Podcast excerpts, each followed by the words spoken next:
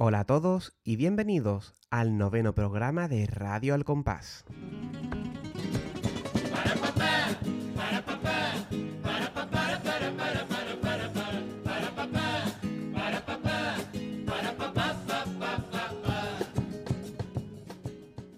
Volvemos a los micrófonos un mesecito más para traeros vuestra ración de Radio Al Compás en este febrero tan raro en el que no tenemos nuestras noches de COAC, de concurso, ¿verdad, Pater?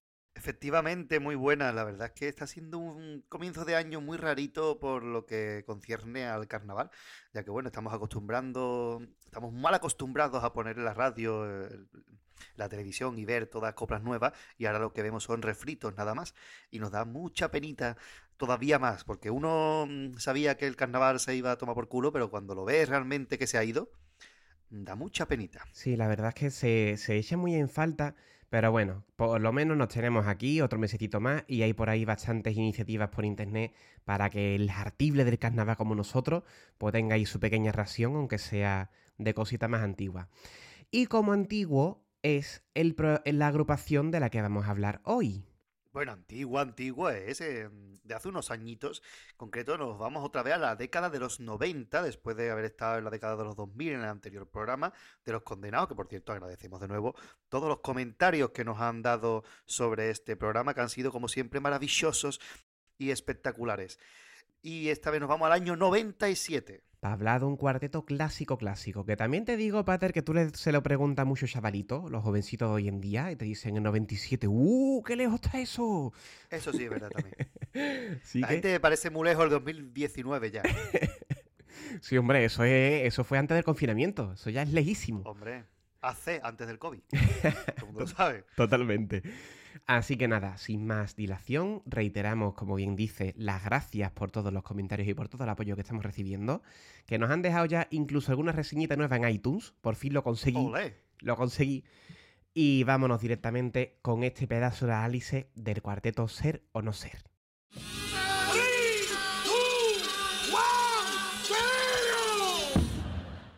Como hemos dicho, año 1997 y nos encontramos en la ficha técnica, como siempre, gracias al buscador del falla. No sé si en este caso lo has mirado ahí, pero bueno. Efectivamente, sí lo he mirado ahí. encontramos la letra a José Manuel Gómez Sánchez. Recordemos, José Manuel Gómez, que estuvo con nosotros en ese larguísimo programa sobre romancero, ahí lo podéis escuchar, y además que tiene la impronta de él, como luego veremos. Música de Juan Romero Quiró, El Caracó, y dirección de Manuel Padilla Díaz. Casi nada, ¿eh? Qué tres pesos pesados del carnaval, no de la modalidad, porque es verdad que juntos nada más que hicieron un cuarteto, pero del carnaval, el Gómez, que vamos a decir de él, ¿no? Si además también hablamos de él, de los de Gatos con Botas, que era uno de los autores, el Caracó, que es la persona con más arte que hay en Cádiz, y el Padilla, que eso es gloria bendita, la garganta del Padilla sin esa voz aguardentada, Maravillosa. Totalmente. El Gómez, os recordemos, por si a lo mejor hay un, algún oyente nuevo, que esperemos que sí. José Manuel Gómez, autor de Cuarteto, autor de Romancero, que por eso hemos dicho que lo tuvimos en el programa, autor de muchísimos cuplés de muchísimas agrupaciones, habitual del Lobe, si no me equivoco.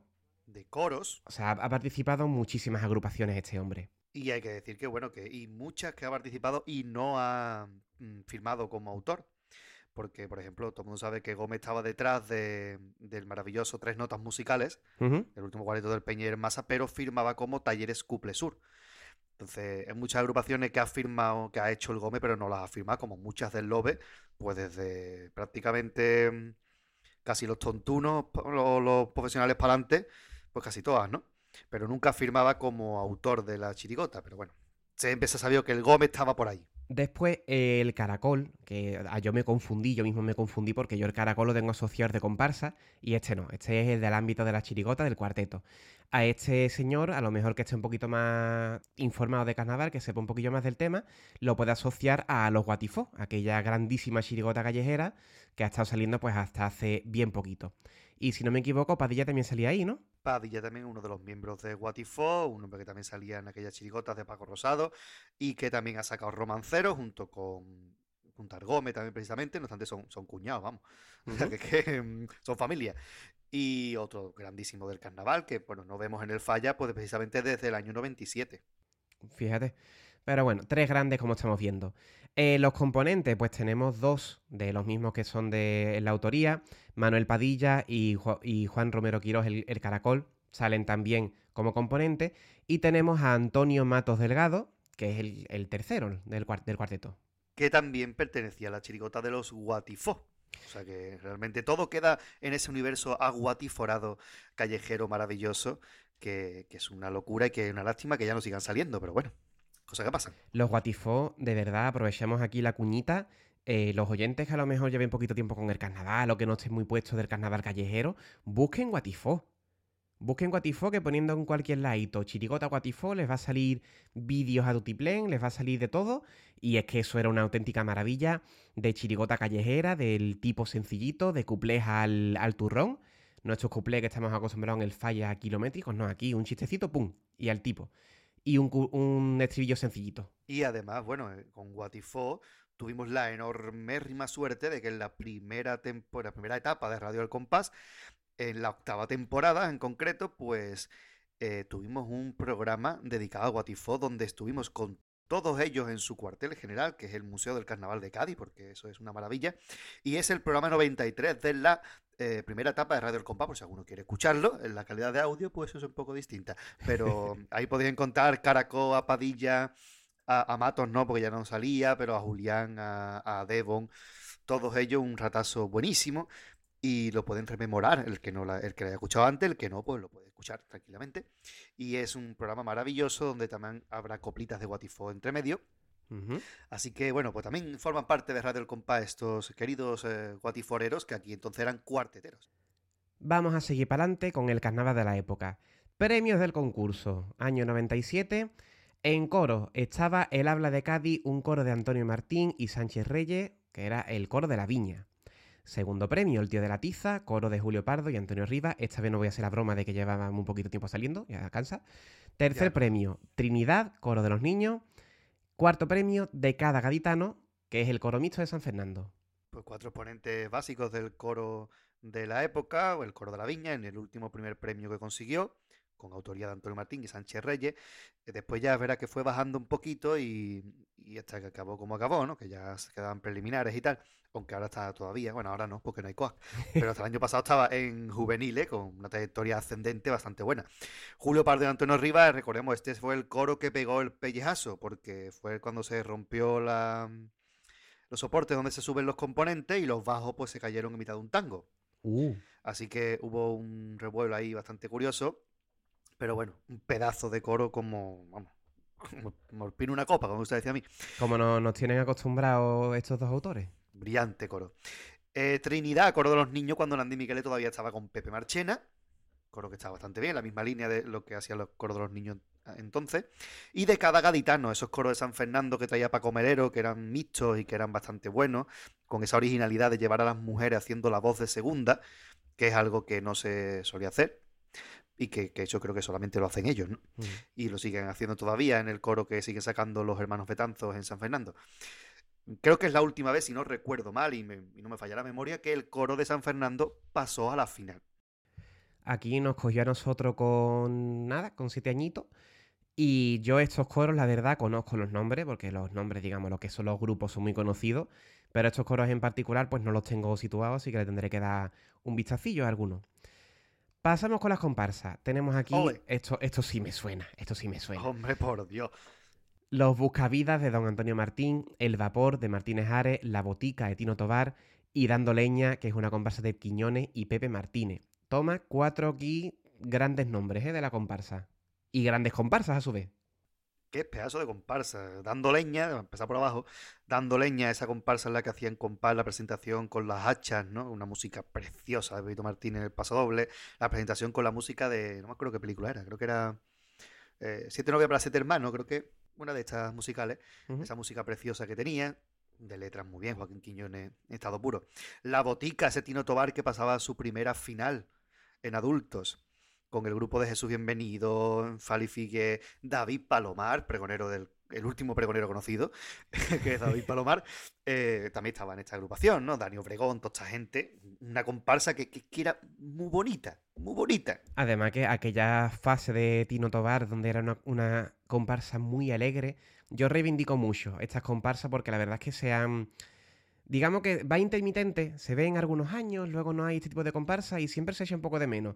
Este estilo más alegre de comparsa, más, pues eso, más alegrote, más simpaticón. Y bueno, y después la gran pugna por el primer premio, el Vapor y los Buscavidas, que podían haberse dado primeros premios tranquilamente, porque eran dos comparsones. Yo creo que era el Martínez Ares y Antonio Martín en estado puro. Los dos brillando como nunca. Entonces cualquiera podía haber ganado.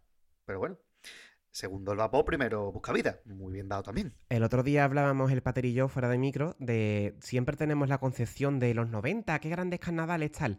Pero conforme vamos haciendo Red del Compás y vamos viendo los premios, yo creo que podemos afirmar sin miedo que los años 90 fueron unos pedazos de años en cuanto a, a lo que carnaval se refiere, vamos qué grandes agrupaciones tenemos aquí año tras año, vamos. Habla del vapor, imagínate lo que era el vapor, comparsón de todas reglas. Fíjate que entonces eh, eh, llevar una máquina de vapor, el, el, trenecito este que sacaban, era como, wow, qué pedazo de decorado, ¿no? Fíjate tú, lo que era entonces cómo ha evolucionado la cosa, ya ves. Y, estamos hablando que la misma comparsa que en el Brujo hace unos años llevaba el forillón negro. O sea, Efectivamente, ya, era una evolución, ¿sabes? De hecho, en el 98 ya metieron la prueba de un barco. era... Pero vamos, en el 98 quien se llevó todo fue Antonio Martín, que metió un patio vecino entero en el falla. Pero bueno, los busca vida Antonio Martín, bueno, quien nos recuerda el paso doble del Levante y el Poniente, por favor. Totalmente, clasicazo. Qué cosa más bonita, qué cosa más bonita. Chirigota, otros otros cuatro. Los Aleluya. Los Aleluya, ¿quién no conoce los Aleluya? Por Dios, si, no lo conocen, lo buscan, pero ya mismo le dan al pause y lo buscan. Banda de, ruta, banda de música Caga Ruta del Monte, perdón, otro chirigotón del Celu. Tercer lugar, Branca Nieve y los Siete aquella chirigota de los Carapapa con siete tíos. Qué bonito. Y por último, Guasa Cubana, una chirigota de Manolo Santander y José Manuel Prada. Bueno, pues Manuel Prada que firmaba la música, pero la música la hace Manuel Santander. Solo que el Prada lo que hacía era hacerle algunos ajustes, ¿no? Según dijo Manuel Santander. Guasa Cubana fue la chirigota a la que llegó todo el chaparrón. Si algo se recuerda del año 97 fue por las chirigotas tan grandes que se quedaron fuera de la final. Hmm. Pues si decimos que se quedaron fuera Cádiz City, los Palomos, Sevilla tuvo ese mi arma, las castas de CAI, las melladas olímpicas. Esas son las que se quedan fuera de la final, que es otra final, directamente. Desde luego, totalmente, vamos. Se podrían haber hecho otra, otra final de chirigota con esas cuatro que acabas de nombrar. Tremenda. Entonces, pues la cuarta en discordia, que era Guasa Cubana, quizá un poquito por debajo del nivel de las otras tres, pues se llevó todo el chaparrón de que no pasaran los Palomos y Cádiz City, sobre todo. De hecho, al año siguiente, Manolo Santander con la familia de Peroni dedica un paso doble a que a los palomos, no a las chirigotas, sino a los palomos animal, y acaba diciendo que sale el yuyu de palomo y me da un añito que para mí se queda, ¿no? Muy diciendo la que me han dado de palomo este año. O sea, que fue una chica, pero una chilota que está muy bien, que es una chilota que muy buena, muy digna de una final guasa cubana. Pasa que la gente tiene un poquito de manía, pero oye, que la chilota está muy, muy bien. Hmm. Las cosas como son. Y bueno, luego los aleluya, o sea, de verdad, es que yo leo en cualquier lugar los aleluya y es que ya directamente se me viene el cherry a la cabeza con esto. Y yo directamente digo, pues coge la que es tuya. Se me viene ese grito que te solta Sherry con esta chiricota, mitiquísima. fue el primer primer premio, fue el primer primer premio del Cherry. Desde luego. es la primera vez que el Cherry, el Cherry nada más ha conseguido dos primeros premios en Chirigota. El de los Aleluya y el de los, los Aguafiestas en el año 2006. Y bueno, pues Selu y Carapapa, que también era su primera final en aquel año. Mm. Chirigota sin caja, sin, sin guitarra. Hay que escucharla. Esta también es para hacer otro programa, ¿eh, Gadi? Completamente, completamente. Blanca Nieves y los Siete una chirigota que yo la recuerdo con mucho cariño por esa sencillez que tenía. Por ser ocho tíos en el escenario, o sea, menos de lo habitual, y por la forma que tenía de, de cantarse y de todo, vamos. maravillosa también. Y terminamos, vamos con los cuartetos. En primer premio, Ser o No Ser, del que vamos a hablar hoy. Segundo premio, Los auténticos micromachines, de Valdés y Bocuñano.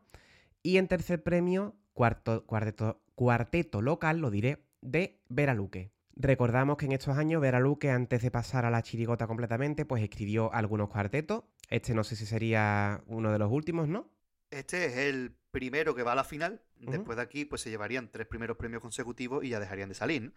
Pero este fue el primero. Ahí estaba eh, el grandísimo Paco Chousa, estaba el Batidora y estaba el grandísimo Selupio Lechán. Era el grupo que formaba este cuarteto local, se quedaron el tercer premio. A partir de aquí ya os digo, el 98, 99 y 2000 serán primer premio con encadenados los pejigueras y eh, doblonadas, que es el último. A partir de ahí ya Veraluque se va a la chirigota y ya cada uno pues coge su camino. Encadenados que los sacamos en el programa sobre la muerte, si me no recuerdo, con una de sus parodias. Eh, con un cubrecito sobre los tosantos, era, efectivamente, que decía que los cochinos que van todo año de chaqueta son los que hacían más gracia. Fantástico también.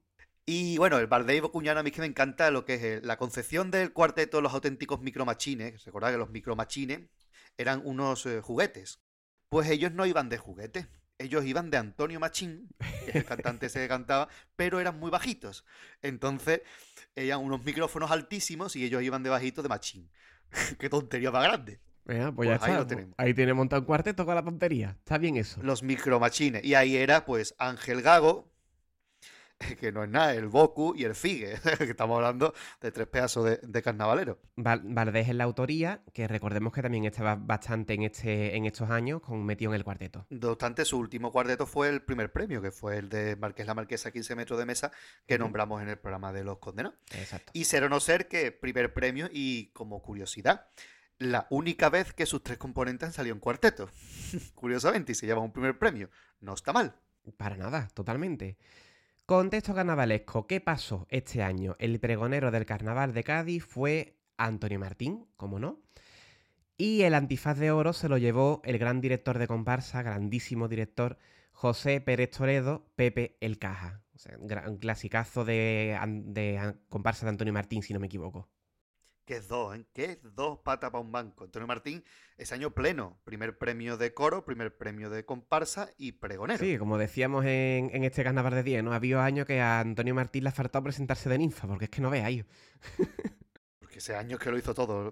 Quitando el año 90 eh, en el que fue primer premio de chirigota, comparsa y coro, esto es también otro, otro hito y un pregón que estaba marcado como uno de los grandes pregones del carnaval. No obstante, ahí estaba, participó gente como Felipe Campuzano, Rocío Jurado, gente de muchísimo nivel que vinieron aquí sin cobrar un duro a participar en el pregón de Antonio Martín, que algunos fragmentos hay por ahí por YouTube, pero que es una auténtica maravilla. Y Pepe Caja, bueno, pues directo de comparsa de Quiñones, de Antonio Martín sobre todo, Genial. Con respecto a la situación del país, como siempre recordamos, estaba en el gobierno de España José María Aznar, que si no me equivoco era el primer año que estaba en el gobierno. Efectivamente. Estaba en la Junta de Andalucía los, los inimitables, los, los eternos. Los de siempre. No recuerdo su nombre ahora mismo. Manuel Chávez, PSOE. Eso, Manuel Chávez. Y en la alcaldía de Cádiz, pues también la eterna Doña Teófila.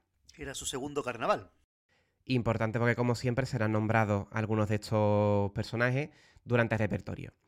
Ahora sí, vamos a empezar a hablar ya de ser o no ser y me mete aquí un pequeño audio.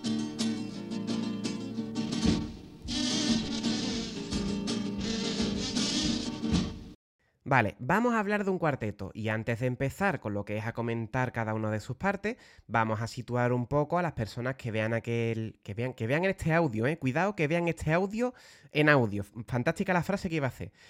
Para aquellos que no vean el vídeo, que nuestro aquí el pater siempre nos hace ese fantástico montaje en YouTube. Este cuarteto se presentan parodiando la obra de Hamlet de William Shakespeare, ¿vale? De ahí el nombre de ser o no ser. Y se presentan con una con un tipo bastante peculiar. Sí, porque Juan Romero Caracol eh, va de Hamlet, que es el que va en el centro, es el más bajito de todos, y va vestido, bueno, todos van vestidos con ropas de época, de época de, la, de Shakespeare, estamos hablando de que la obra de, de Hamlet es de 1609, es decir, ropa del siglo XVII. Y mm, aparece Hamlet, que es el que duda, y dos voces que le acompañan, dos consejeros que hacen ese papel de angelito bueno y angelito malo. Uno está disfrazado de azul con los coloretes azules y otro, el que le da los malos consejos, está disfrazado de rojo también con los coloretes rojos. Y el detalle simpático es que Hamlet, que está en medio de los dos siempre, aparece con los coloretes pintados de lila, que es la mezcla de los dos colores. O sea, muy simpática también ya la concepción de lo que es el, tipo. Y realmente todo el repertorio se va a basar en, en el título realmente, o sea, ser o no ser, el rey dudando continuamente. ¿Qué hago? El cuarteto es ¿qué hago? es la personificación de la duda. Es una duda constante y cada parodia pues va hablando sobre algunas dudas que tiene Hamlet y los consejos que le van dando sus dos eh, consejeros, sus dos voces, porque realmente son dos voces, están todos en la cabeza de Hamlet, solo que nosotros los vemos personificados.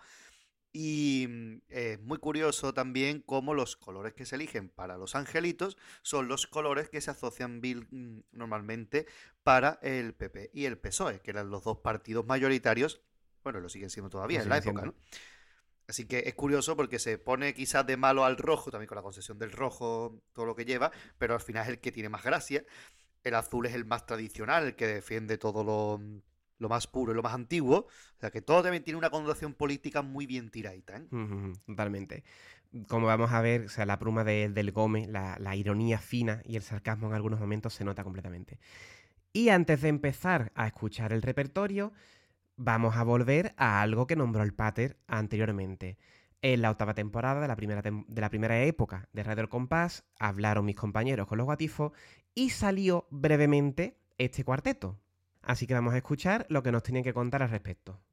Bueno, y aparte tenemos aquí, porque dijimos que en el, 2000, en el 96 volviste al falla con los astronautas españoles, pero en el 97 dos de los componentes de Guatifo fueron en el cuarteto. tres. tres, uno que no está ahora mismo aquí. Pero que está arriba. Arriba. No en el cielo. No, está en el piso de arriba. Hay que, especificar. ¿Qué me ha asustado? ¿Qué me ha asustado? Está en el segundo piso. El tercer piso. El tercero, pues salieron. Nuestro amigo Antonio Mato. El primer premio de cuarteto, cero no ser. Ahí está, ahí está el de la espalda. Ese es el sillón de, de Hamlet, creo. Que ha quedado para la historia el estribillo entre. Un pequeño museo del carnaval. Esto es lo mismo el mismo museo del carnaval que hay en Cádiz. Eso cómo llega eso. Eso lo puede haber mejores, lo puede haber mejores, pero ahora. Este la tierra y este. Es lo que hemos dicho cuando hemos llegado aquí, cuando hemos entrado. ¿Cómo fue esa experiencia del cuarteto? ¿Qué, ¿Esa experiencia? ¿Cómo fue? Hombre, la experiencia para mí, a mí me... ¿A los dos saliste el cuarteto? Ah, hombre, fue única, o sea, yo qué sé, nunca me en un cuarteto. Y yo contaba chistes a los amigos, pero ya falla, con un repertorio y una interpretación hecha a, manera improvisada y sin ningún tipo de técnica, nada más que por hacerlo, porque nos daba la gana e intuitivo, pues eso fue una experiencia muy bonita aparte de que nosotros se hizo aquello preciosa, preciosa, nosotros hicimos eso para estar reír nosotros. A partir de ahí pues se trataron de reír un montón de, montón de gente. Porque nosotros no, nosotros ensayábamos a la hora de los alevines, de 8 a 10. en una mesa canilla, una mesa canilla, porque claro, nosotros eso de terminaba a las 12 a la 1, para nosotros eso era impensable. Y nosotros nos reuníamos en, en Mili, antes el, Mili, el, Gómez, Antonio Mato, el Manolo y yo en la mesa camilla, casa del Mili, y ahí empezábamos a darle vuelta a la cabeza y, lo, y eso, en principio era, y lo que nos vamos a reír, después, si vamos o no vamos a fallar, ya son cuestiones de eso, pero nosotros nos estamos reír. Nos estamos reír, grandes pesados. Ahí quedaba. La concepción es hartarse de reír haciendo un cuarteto que les gustara a ellos. Que luego la gente se rió, maravilloso. O sea, aquí la concepción más pura, por así decirlo, del, carnaval a que nos dejan ver en este, en este audio. Viendo el resultado del cuarteto, la verdad es que Spave tenía una cámara y grabar cuando estaban sentados en la mesa camilla haciendo el repertorio. Porque que esto tiene que ser brutal. Totalmente, totalmente mereció, mereció la pena, desde luego, y eso tuvo que hacer un espectáculo que no en el falla. Así que, ya sin más dilación, vamos a escuchar este cuarteto clásico de Cadi Cadi y avisamos al oyente de que la parodia va a empezar con un grito, ¿vale? Así que, atento, ojo, cuidado. ¿Vámonos? ¡Vámonos! ¡Ser o no ser! Esta es la cuestión. No tengo que Carmen. Esta es la presentación. Ya no hace falta la presentación. La gente conoce de sobra que soy Hamlet de Dinamarca. Todo el mundo habrá leído tu historia. Eh, aquí nada más que se lee el manga. Soy un príncipe inseguro por los grandes dilemas de hoy. No sabes si comprarse el coche de gasolina o de gasoil. Y me desvelo por la noche atormentado por la duda. No sabes si ligarse a una pibita o tirarse a una viuda. O tengo otra duda que siempre me asalta y no me voy a crear la vida. ¿Cómo están más buenas las gambas, la plancha o cocida? ¡Qué hombre más dubitativo! ¿Dubiqué? Dubitativo. ¿Esa palabra qué significa, tío? Que cuando tiene que decidirte, te hace la picha un lío. Por tu culpa, por tu culpa, por tu grandísima culpa. Que lo engríe, que lo envicia, que no lo lleva por donde debe. Por donde debe lo voy a llevar. ¿Tú sabes acaso? ¿Tú sabes acaso lo que debe este muchacho? Estas son las voces que escucho en mi interior. Y al revés de ayudarme, me van a volver loco entre los dos. Me atorrullan estos pensamientos. Este me induce a la demencia. Y este en todo momento es el peso de mi conciencia. Ni siquiera cuando voy a pescar se ponen los dos de acuerdo. ¡Llévate gusana de carna! ¡No! ¡Mejor llévate muergo! Cuando me acuesto y pongo la radio, otra pelotera se lía. ¡Pon el larguero, el larguero! ¡No! ¡Pon Super García! ¡Que me voy a comprar unos zapatos! La cabeza me puede estallar. ¡Cómpratelo con la suela de goma! ¿Qué está diciendo, chaval? ¡De material! Que encuentro un trabajo. Por casualidad. O tampoco me lo dejan claro. ¡Qué alegría volver a trabajar! Con lo bien que tú estás cobrando el paro. ¡Qué falta de solidaridad! ¡Qué poca conciencia social! Por desgracia, en el país en que vivimos, el que va por lo ligar termina siendo el primo. Yo quiero ser altruista y pensar siempre en los demás. Yo quiero ser un hombre bueno, bueno, bueno. Bueno, bueno, bueno. Bueno, sin exagerar. Ya te lo decía tu abuelo. Alecito, cumple siempre con tu obligación. Recuerda que el deber es lo primero. Y con ti más deba mejor. Trampa, trampa, trampa. A la hora de rellenarlo de Hacienda, me formo un cacao mental. Colaboro con la iglesia o con otros fines de interés social. Pon la señal de la cruz en la casilla que quiera. Que un buen destino tendrá. Cualquiera sabe ese dinero dónde termina al final. Medicum Mundi, Caritas, Mano Unida, Ayuda al Emigrante. Vamos, que tú me vas a decir a mí que en esos sitios no hay mangante.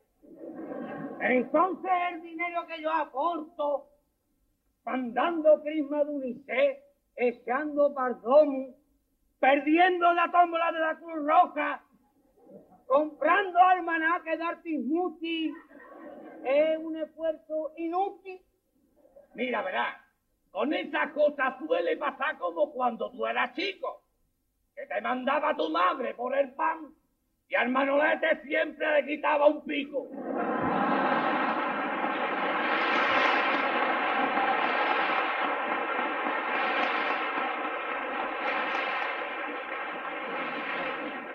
O ayuda directamente al que te lo pida. Si no te fías de esas asociaciones, ten cuidado con lo que piden por la calle, que después te enteras que tienen millones. Canta gratis por lo menos en algún festival benéfico. ¿Gratis? No puedo, soy alérgico. También se puede callar la conciencia sin rascarse uno el bolsillo. Ropa usada, medicina, alimento, hasta la alta sociedad organiza su rastillo porque tendrá más remordimiento. Se llevan dándome el coñazo todo el santo día. ¿Qué de opiniones? ¿Qué de consejos? ¿Qué voces más entremetidas? Tranquilo, tranquilo, que te ha subido el colesterol. Así que cuídate y ponte a dieta pronto. El que te quiere meter en formol, tú disfruta y no seas tonto. Te conviene apuntarte a un gimnasio. Déjate de trasnochar y de tanta fiesta. Tú pasas de este lacio y nunca perdones la fiesta. La cerveza sin alcohol es más sana y no engorda tanto. Sin embargo, entra mejor la litrona de Cruzcampo. Come a base de cositas a la plancha. Por supuesto, sin pan y con verduritas. Igualito va a esto que una fuente de bistec con papa frita. Nada que un filetito y poco hecho, casi crudo. ¡Viva la olla de versa y el lebrillo de menudo!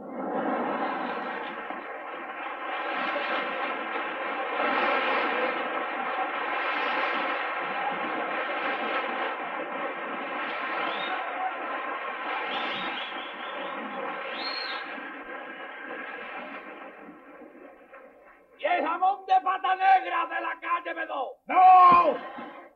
Jamón está prohibido. Solamente jamón yo. ¿Qué? Bueno, del jamón no he dicho nada, pero la leche desnatada.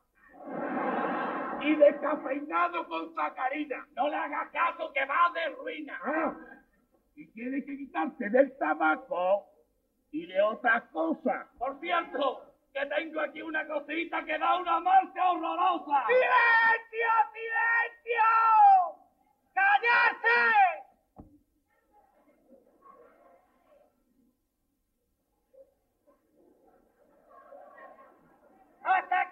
Digáis los dos lo mismo, no quiero que ninguno me hable.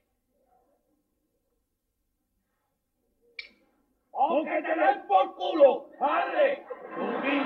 ¡Subí! ¡Qué coñazo con el subí!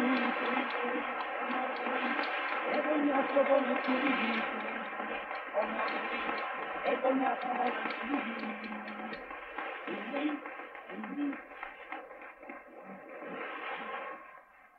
Maravilloso. Es fantástico, ¿eh? Lo único que se ponen de acuerdo las dos voces es en mandarla a tomar por culo directamente. Es que es lo único que se pueden poner de acuerdo, tremendo. Una gran parodia que sirve de presentación también, porque ahí nos presenta los personajes perfectamente. Nos ha dibujado ya en. ¿Cuánto dura la parodia? ¿10 minutos si llega, no? Nos ha dibujado ya los tres perfiles perfectamente. El rey dubitativo y cada uno de esas voces que uno les recomienda cositas buenas y otro pues las cositas malas, como hemos dicho ya anteriormente. Y es fantástico el, como siempre, el toquetazo de, del Gómez, tanto en la ironía y el sarcasmo, como hemos dicho antes, como también en la rima consonante, que se busca siempre que se puede, no sé si incluso en cada, en, si en cada rima, vaya. Se intenta buscar además rimar también, no solamente cuando hay el chiste, sino rimar todas y cada una de las partes. Es un cuarteto perfectamente rimado, ahora que estamos acostumbrados a cuartetos que muchas veces nada más que hacen la rima cuando van a soltar chistes o ni eso siquiera. Aquí está perfectamente todo medido en verso y es una auténtica pasada escucharlo porque mm, es muy natural, o sea, no queda en ningún momento forzado, sino que es muy natural, incluso sirve para jugar la entonación con el humor. Hay muchas veces que se puede reír a alguien nada más que por la entonación y por la rima más que por el chiste en sí. Totalmente, no es un cuarteto que te tenga con la mandíbula partida todo el tiempo, pero es lo que estamos diciendo, con la interpretación, con la voz, con la forma de decir las cosas, con la misma rima, ¿no? Te, te saca, te saca alguna, más de una sonrisa. Y llama mucho la atención la, la forma de, mm, de interpretarlo. Cómo usan la voz, cómo lo expresan todo, ¿no? De esa forma tan exagerada, tan propia del teatro tan propia del cuarteto clásico gaditano. Yo siempre digo que este es el último cuarteto clásico de los grandes, de los muy buenos, es el último cuarteto clásico que sigue esa estela del Peña, del Masa, en la interpretación, en la forma de ser. A partir de ahí, pues el cuarteto cambiará, ¿no? Sobre todo a través de Veraluque, que, que le da un impulso grande, aunque sigue haciendo cuartetos clásicos, pero es otro tipo de humor, otro tipo de interpretación. Y ya, pues bueno, con Morera, con Algeciras, con Gago, pues se dispara. Vamos a ir viendo poquito a poco lo que nos ofrece esta cuarteta. Lo primero, estamos ante una cuarteta de presentación. Entonces, como hemos dicho, toda la, parodia, he dicho cuarteta antes, perdón, toda la parodia se centra en presentar a los personajes, como hemos dicho. Y como es de presentación, pues tiene que decirnos de qué se trata. Ser o no ser, esa es la cuestión. Típica frase conocidísima de la obra de Shakespeare, la de Hamlet. Y a partir de ahí, pues ya se nos cuenta el universo que se nos va a crear con este cuarteto. porque ya aparecen las voces directamente y empiezan a dejar claro que a Hamlet sí hace falta presentarlo, porque en Cádiz solo se lee el marca y nadie se ha leído la obra de Shakespeare. ¿Quién se va a leer Shakespeare en, Cádiz, hombre, por favor? Aquí el, el marca y mucho E, ¿no? Ahí ya también el toquetazo, nada más empezar, a lo que es la sociedad gaditana. Y a partir de ahí, pues ya se nos ha establecido que Hamlet es un tío que lo duda todo, y aquí se nos van a plantear algunas de esas dudas que él tiene de- del día a día. Y claro, la ga- de todas las dudas que tiene, que si el coche de gasolina o de gasoil, eh, que si que no sabe si ligarse a una joven o a una mayor, la que más le reconcome es saber si las gambas están más buenas a la plancha o cocida. Tontería gorda. ¿eh? Gran pamplina y además lo que estamos diciendo, el énfasis que, el énfasis que hace cuando lo, cuando lo dice. ¿Cómo está mejor la gamba? Es la primera gran carcajada del público.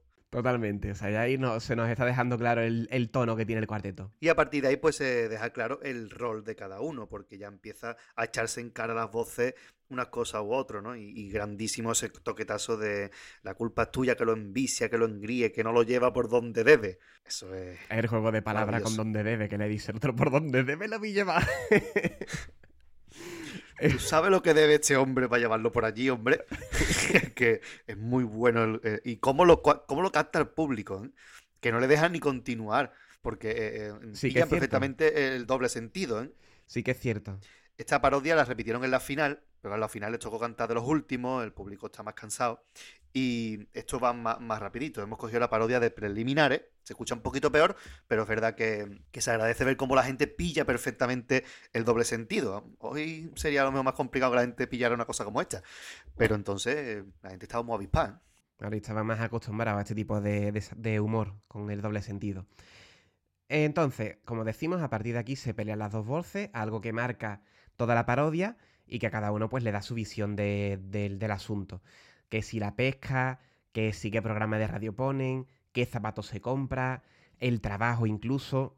Y ahí ya pues aprovecha para dar el, el toquetazo final, el tirito de esta parte. La gran frase que dice el personaje rojo, vamos a llamarlo el rojo y el azul, porque hay manera de saberlo. Sí, que es por desgracia en el, en el país en que vivimos el que va por lo legal acaba siendo el primo. Toma ya. Ahí lo tenemos, toquetazo. Que además es la concepción que tiene, que tiene mucha gente.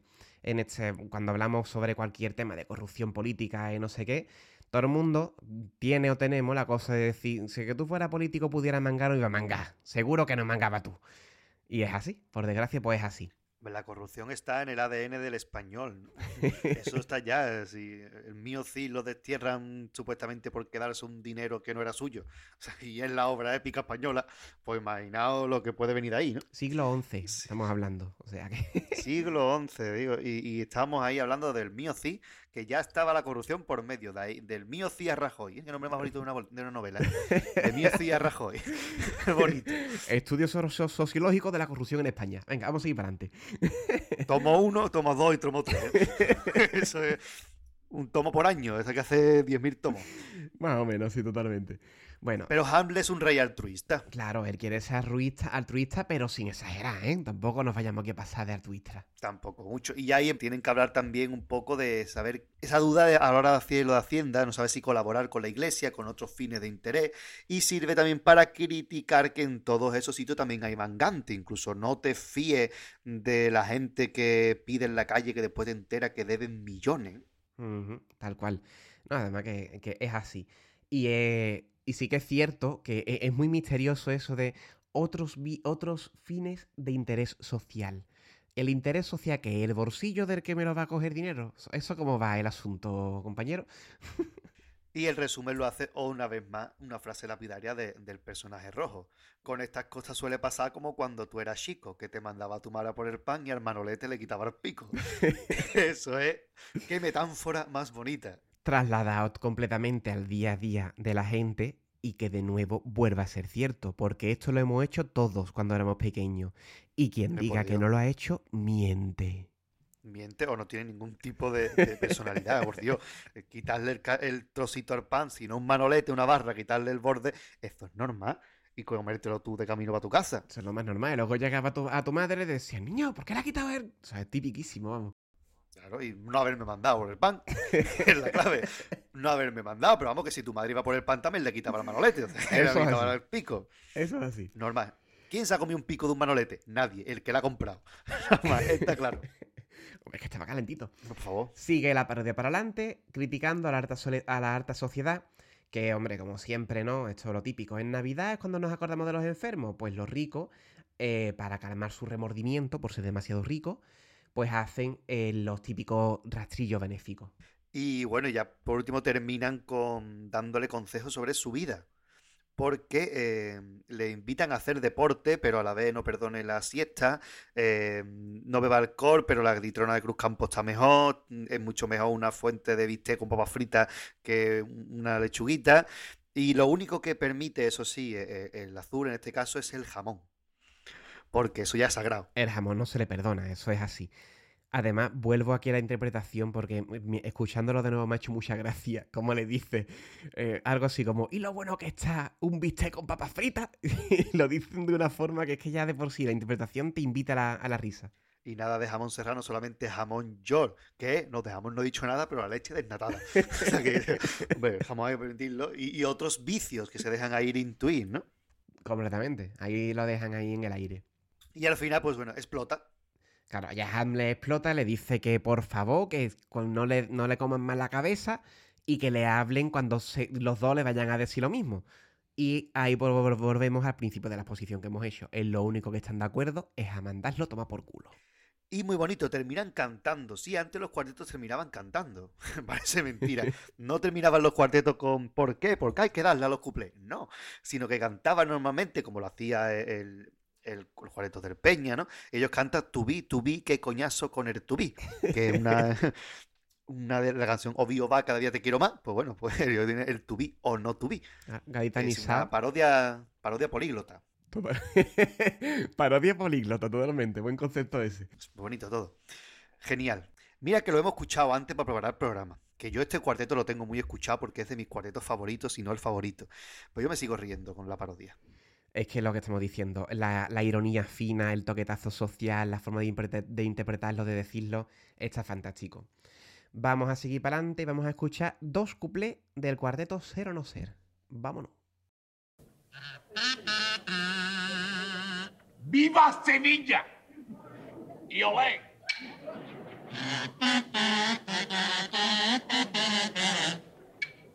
¡Viva Sevilla! Sevilla qué arte tiene. ¡Viva Sevilla! Sevilla la universal. ¡Viva Sevilla! Que tiene todo lo que quiere. ¡Viva Sevilla! Que vive a costa de los demás. Nos dio coba con la Expo ya quieren la Olimpiada. Sevilla, mira mi alma, no pidas más. Esos capricitos hay que pagarlo después a escote. Y ya estamos hartos de hacer siempre el karaoke. Uno me dice hazlo, otro que no lo haga. Y al final yo hago lo que a mí me da la gana.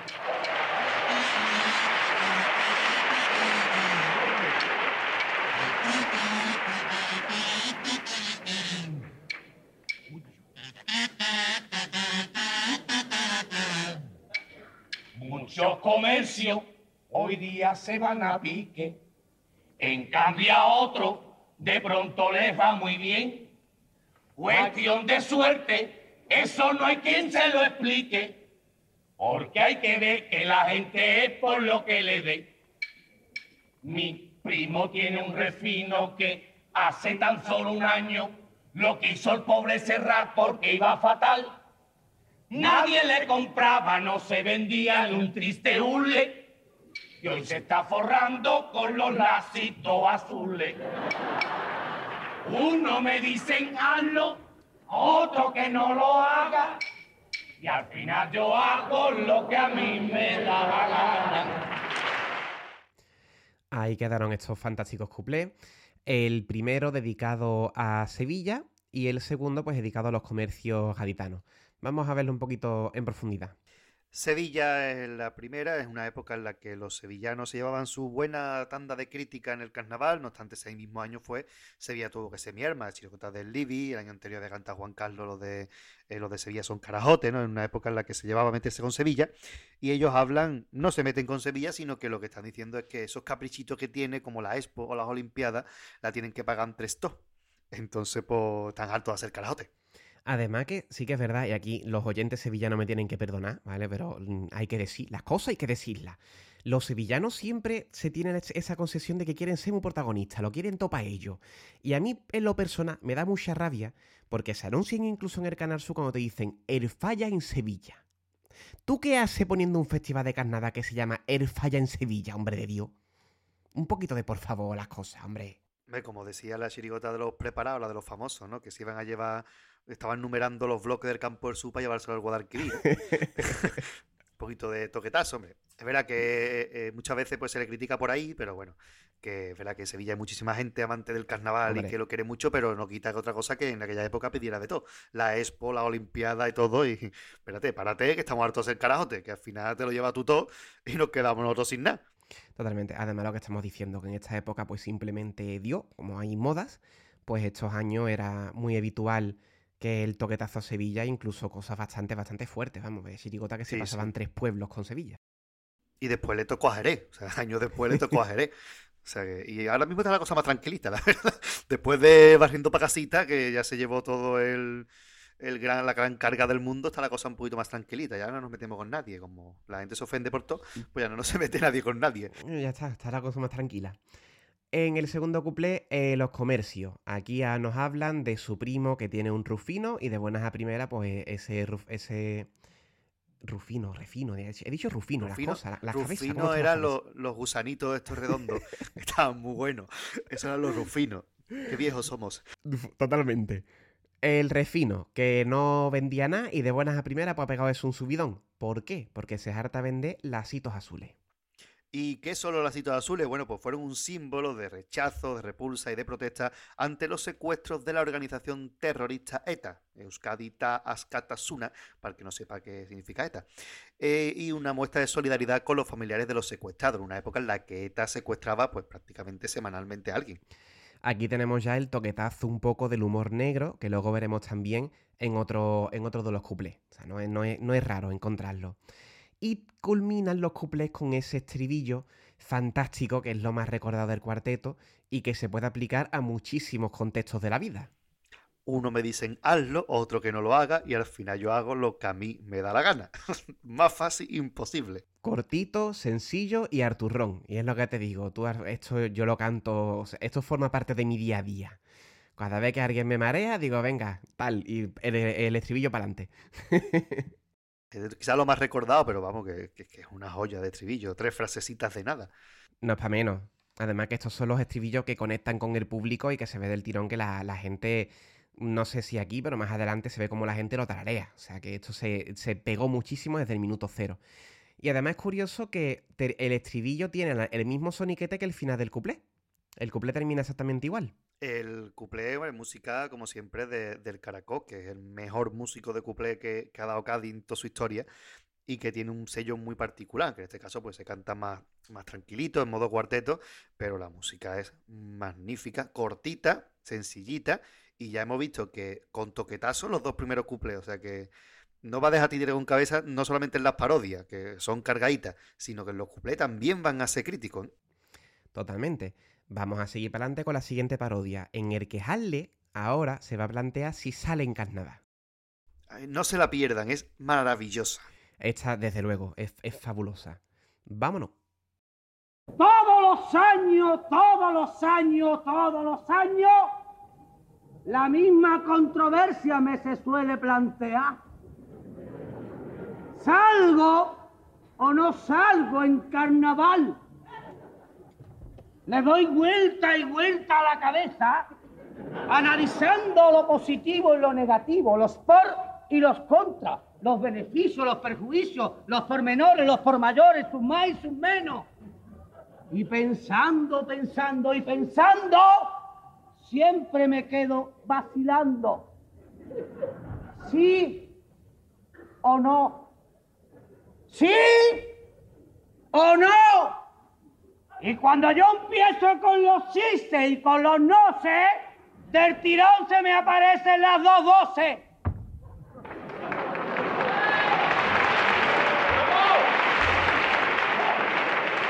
Déjate de vacilar y de tanto titubeo. ¿Y yo qué significa titubeo? El rollazo tuyo de las dudas ya está oliendo a cachondeo. Las tradiciones no pueden cuestionarse. Todo debe conservarse igual. Las costumbres deben respetarse. Parece que estoy viendo a Pemán. En carnaval todo buen gaditano, orgulloso a su tierra le canta. Y después, como buen cristiano, carga un paso en Semana Santa. Tatiro tatri, tatiro tatri. Pues a mí me gusta el carnaval y un buen gaditano me considero. Pero yo lo que es cargar no cargo ni los meseros. Me produce una inmensa alegría que en esto te muestres tan seguro. Pero yo voy más lejos todavía. El carnaval tampoco vale un duro. Lo que acabo de escuchar me ha dejado perplejo. Porque eres torpe de reflejo. Te lo aclaro un poco más. El concurso es insoportable. Y de la calle no me hable. ¡Muchacho! Esas cosas no se pueden decir aquí. Ten cuidado. Además, creo que eres un poquito exagerado. Tú has salido en chirigotilla y romancero y te voy a recordar detalles para que veas que no exagero. Oye, hijo, cántame aquí, cántame aquí, que te está buscando por todos lados. Y le tiene que cantar popurrí en lo alto de un charco de meao. Te encuentra un, un sitito puntero, ¿eh? Pues aquí mismo me pongo. Y anda tiene un tonto a tres metros haciendo ruido con el bombo. La gente ya no escucha, el que escucha no convida, el que convida pirriaki, no descansa, no come, no liga. Jalín, lo que yo te diga. ¡Hombre!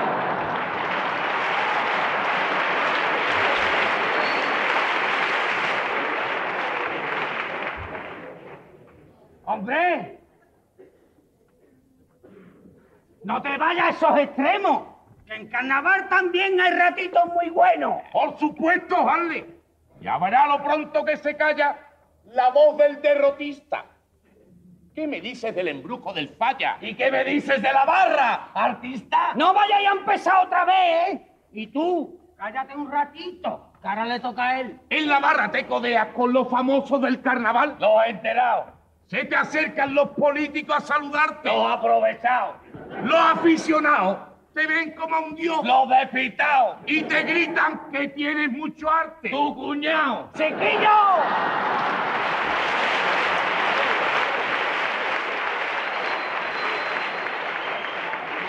¡Chiquillo! Tú no puedes callarte un momento. Es que si no lo digo, reviento. Sales en la tela hasta en verano. Eres un personaje importante. Eso es carnaval congelado. Y bien que lo están vendiendo los tunantes. Que hacen entrevista por la radio y puedes saludar en directo. Y si llevas saliendo un par de años, pueden contratarte como experto. Tu nombre y tu foto saldrán en el diario. Del diario prefiero no hablar, sin comentarios. ¿Qué pasa? ¿Le tienes fobia? No, que el diario por sí solo se merece otra parodia. ¡No te metas con el diario!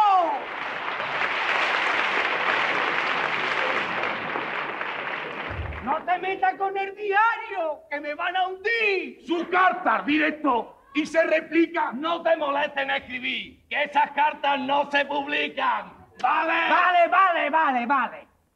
Sobre el ambiente del concurso queda muy clara vuestra postura. Pero yo sigo estando en la misma tesitura. ¿Salgo o no salgo? Pero vamos a ver, muchacho. Quedarse un añito sin salir, ¿qué problema representa? Tenés que cargar todo el carnaval con la parienta.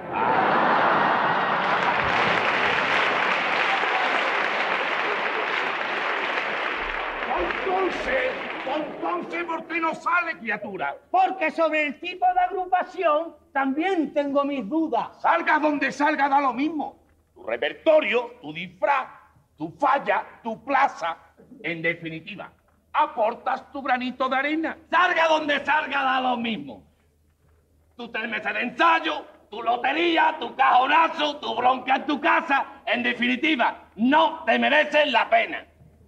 Y el coro. ¡Oh! Y lo bonito que es el coro.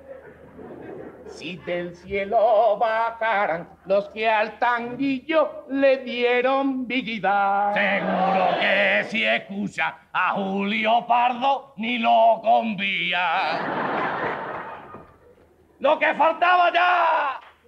Hay que aprobar un examen para Y como no tenga la voz potente, va de suplente. ¿Qué? Tranquilo. Tranquilo. Tranquilo, no te asustes. Ya verás cómo encuentra un coro que te guste. Como no te andes listo, te estoy viendo en el coro mito. Y los años que salgan ese coro no te cuenta por antifaz de oro. He pensado que en un coro no. Porque para la plaza no tengo gafas de sol.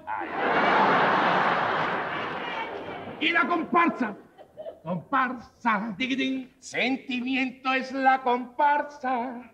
Como la comparsa se lleve el primero. Firma autógrafo y gana dinero. Ahí va a todos lados como un señor. Ni se come chopper pop, ni se canta chopper pop. Mira, Harlem, las metáforas que escribe Martínez Harry, no te la aprendes tú en la vida por mi madre.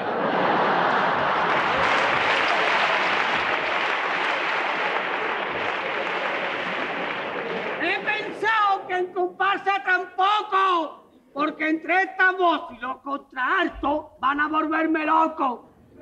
Pam, pa, para, para, para, para, pa, para, para, para, para, pa, para, para, para, para, pa, para, para. La chirigota es más desenfadada y también se puede ganar dinero. Se te nota en la cara que te agrada. Si tú tienes alma de chirigotero, la playa estaba desierta, el mar bañaba tu piel y por qué va a la playa en febrero, ¿eh? Repertorio lleno de pamplina que no dicen nada. Y tú sabes por un premio lo de sartito que hay que dar. Entonces,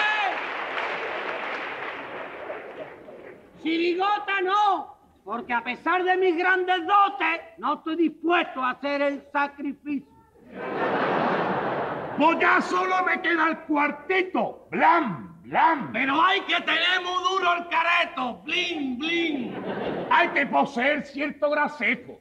Prueba este año, te lo aconsejo. Ahí no gana un duro, desde luego. Pregúntaselo a Villanego.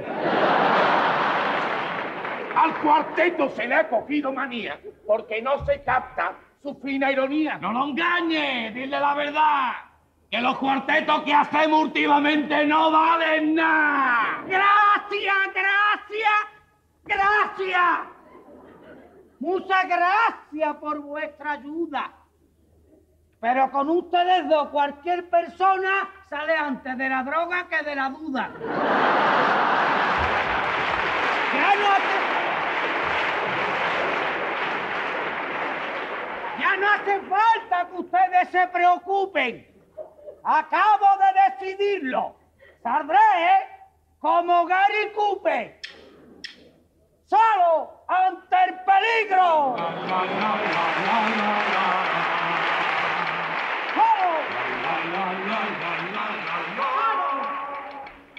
¡Solo! ¡Solo, eh!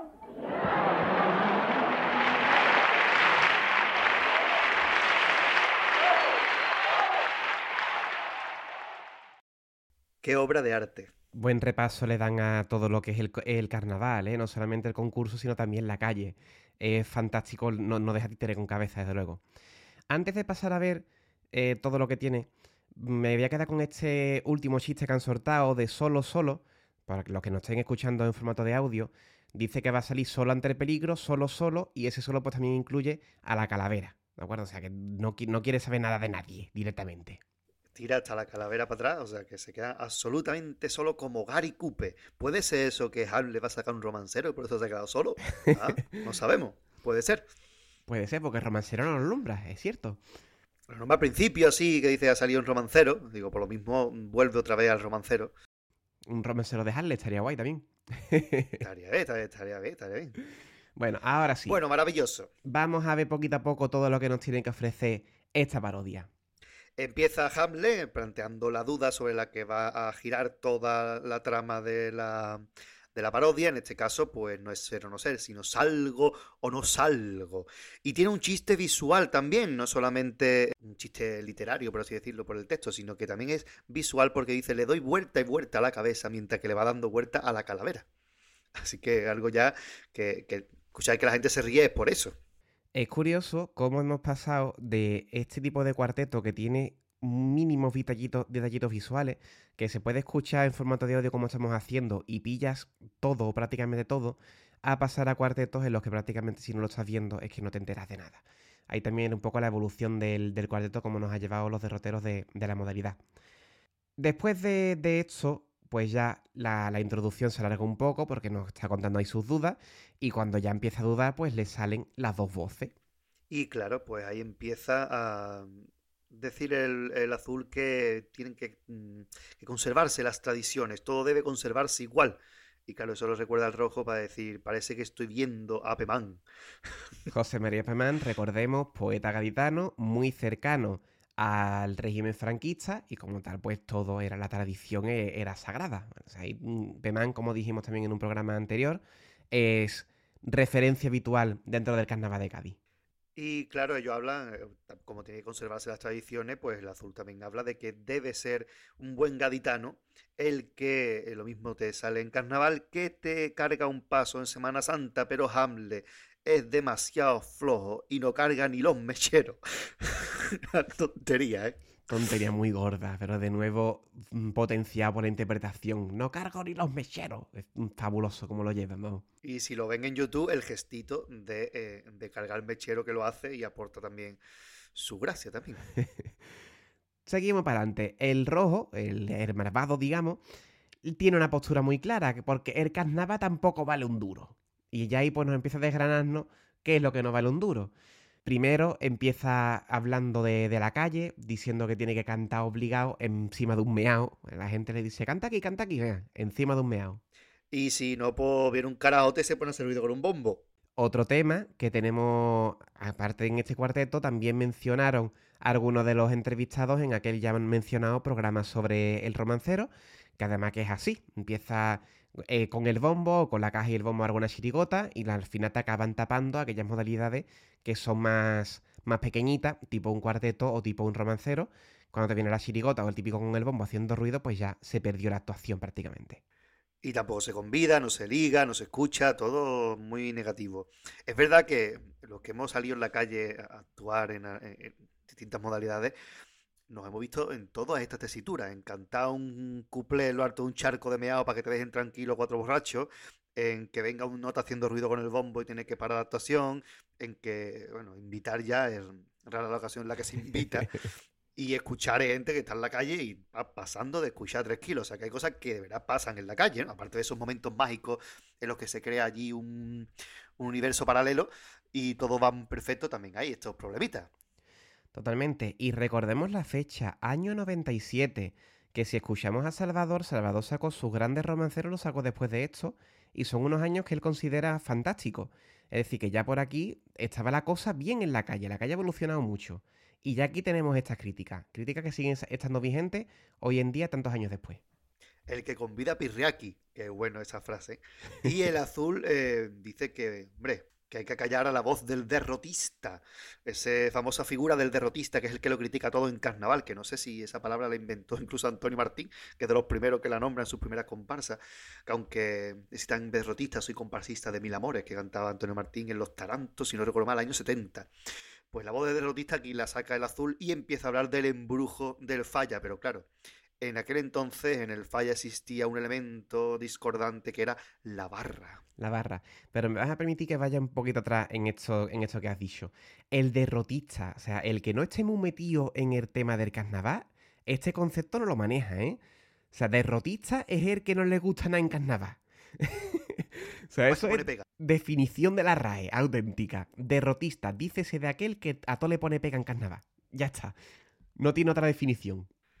Conocido últimamente como tuitero. Pero aparte, porque ahora mismo, antes los derrotistas estaban en la barra y estaban en las peñas, ahora los derrotistas pues están donde está todo el mundo, en las redes sociales, ¿no?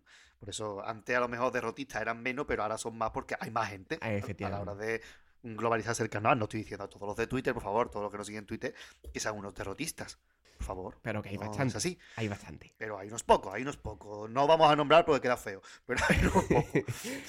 Y la barra, hay que decir que la barra, eh, para los que vez han estado en el falla y está eh, la barra llena de gente, se dará cuenta de que revientan cualquier actuación, porque el ruido que llega de la barra se cuela por a través del gallinero al patio de butaca y llega hasta el escenario. Y ha habido grandes finales donde, especialmente con cuartetos, se le daba eh, un ruido horroroso. De hecho, mm, Ángel Gago siempre recuerda una de sus peores experiencias, la primera final que vivió, que fue justamente un año antes, con aquellos maravillosos años, eh, donde el, el ruido de la barra era tan grande que ellos se desconcentraban y el público no estaba atento ni a lo que estaban actuando, porque la barra era ya un, un síntoma de que algo no iba bien. Cuando algo no nos gustaba, la barra se llenaba.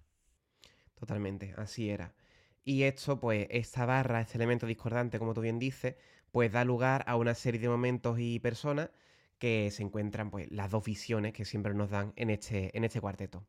Y que acaba diciendo, pues, que hay mucha falsedad, nos da entrever la falsedad que hay en el mundo del carnaval.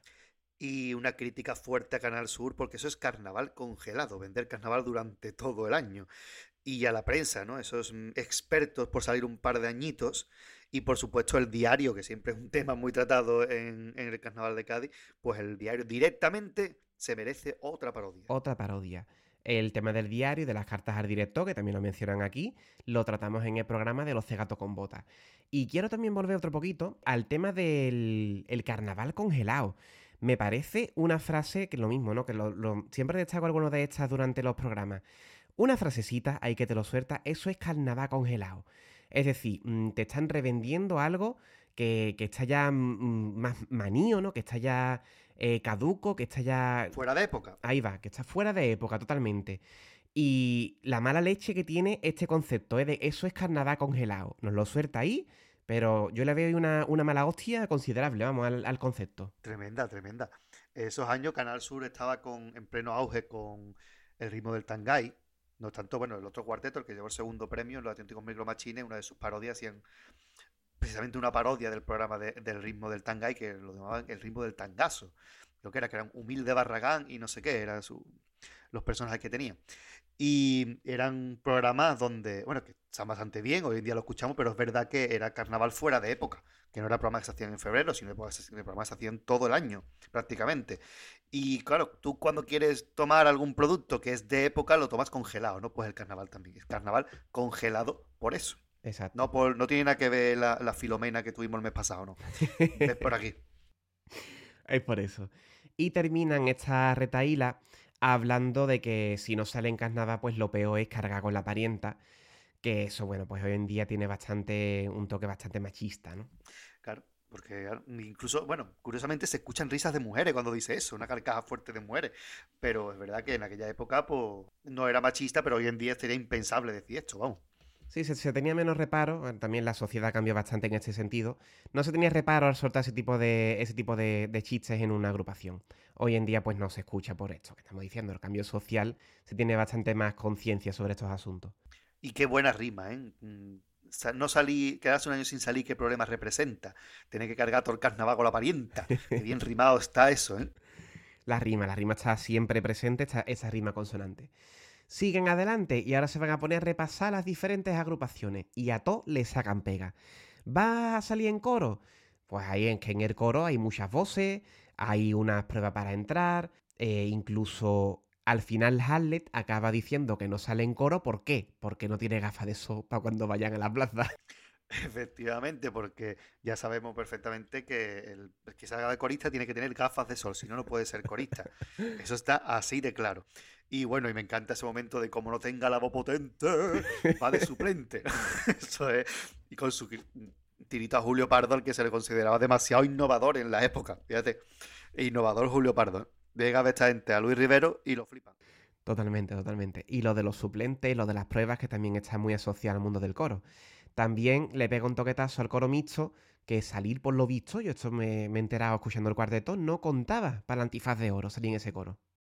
Efectivamente, siempre al coro mixto se le ha dado mucha carga, a pesar de sacar grandes coros, de haber tenido premios y tal, aunque ya en esa época no pasaba a la final.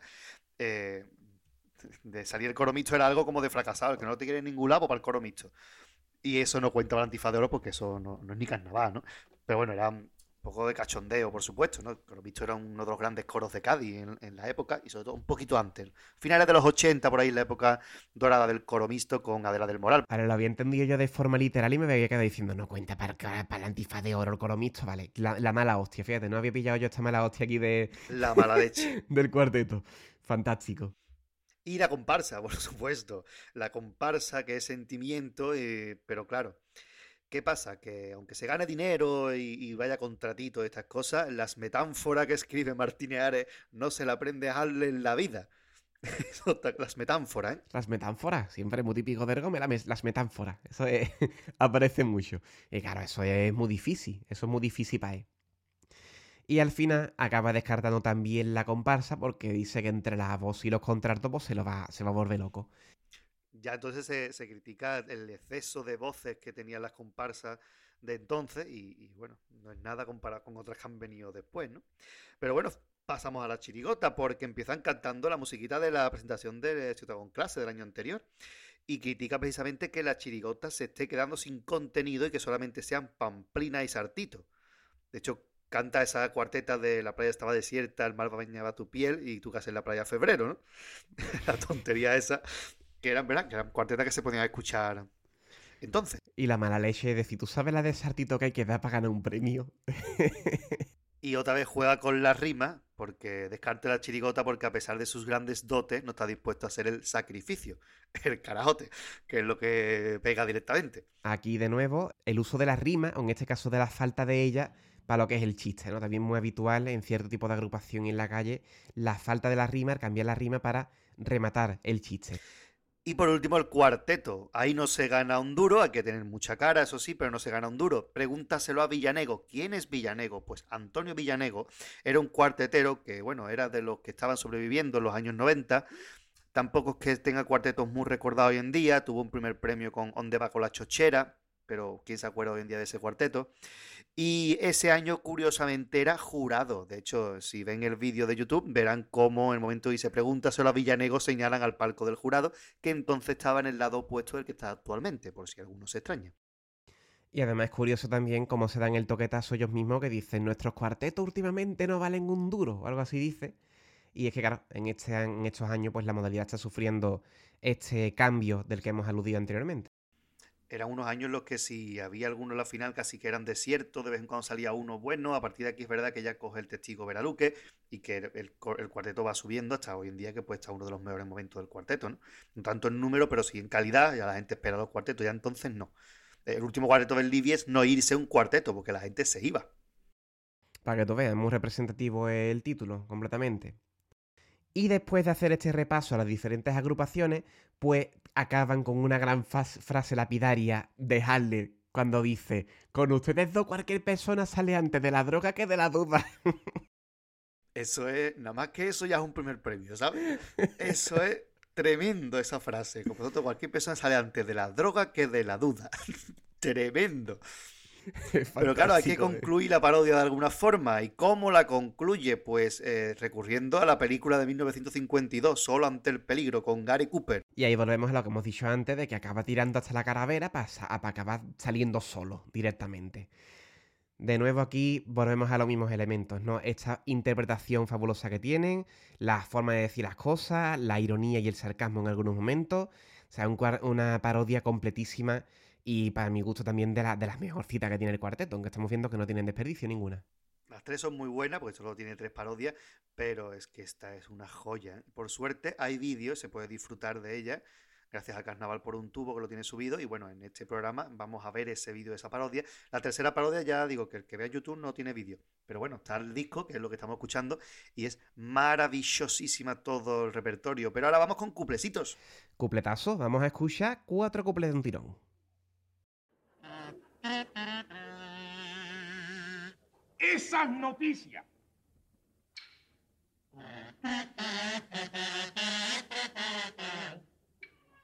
Esas noticias de abusos y violaciones que con los niños se están dando por ahí.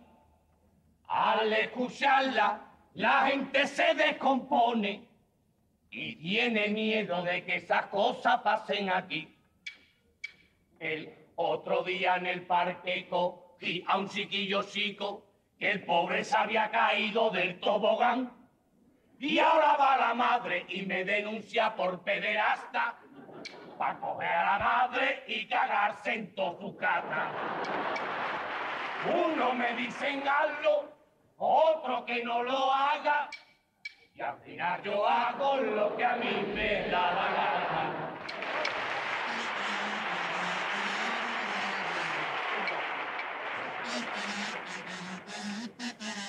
No cabe, no cabe duda que Cádiz es una casita de plata fina, de perlas y de coral. Por algo Cádiz del mar es la señorita, dando una vuelta por la ciudad lo comprobará. El sábado por la playa un hombre que era de afuera le dijo a su mujer saliendo de un bar, ahora ya comprendo eso de Cádiz como la plata.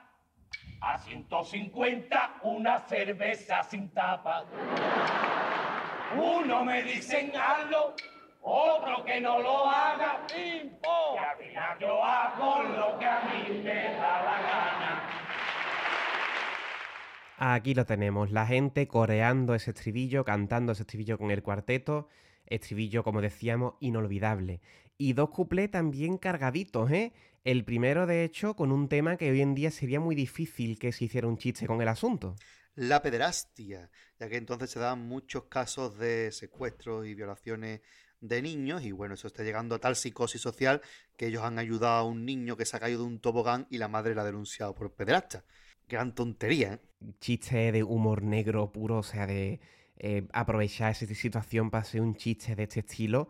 Lo mismo, la conciencia social que tenemos sobre ciertos temas, pues yo creo que haría muy difícil, no imposible, pero sí muy difícil que viéramos un couple de este palo hoy en día en, en carnavales.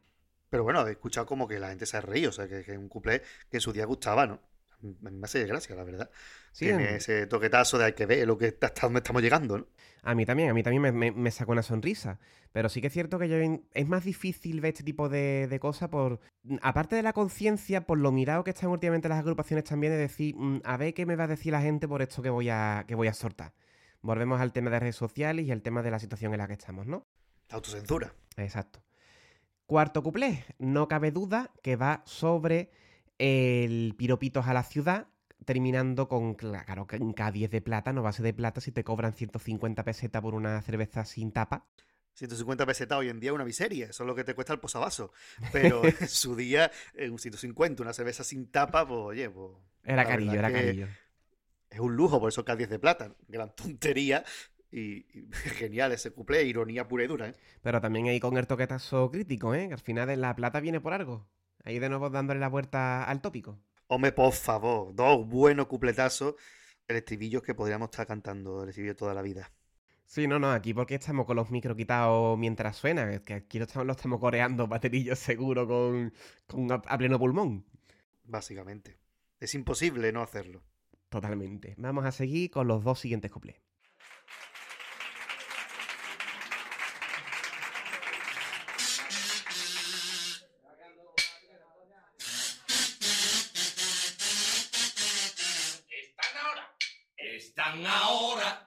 Metiéndose los ocupa en los locales y pisos sin habitar.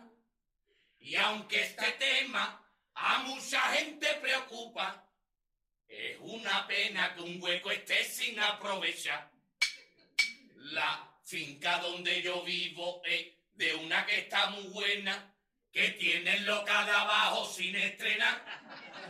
A mí me parece que esa mujer estaría en la gloria si se le metiera algún ocupa en la asesoría. Uno me dicen hazlo, otro que no lo haga. Y al final yo hago lo que a mí me da la gana.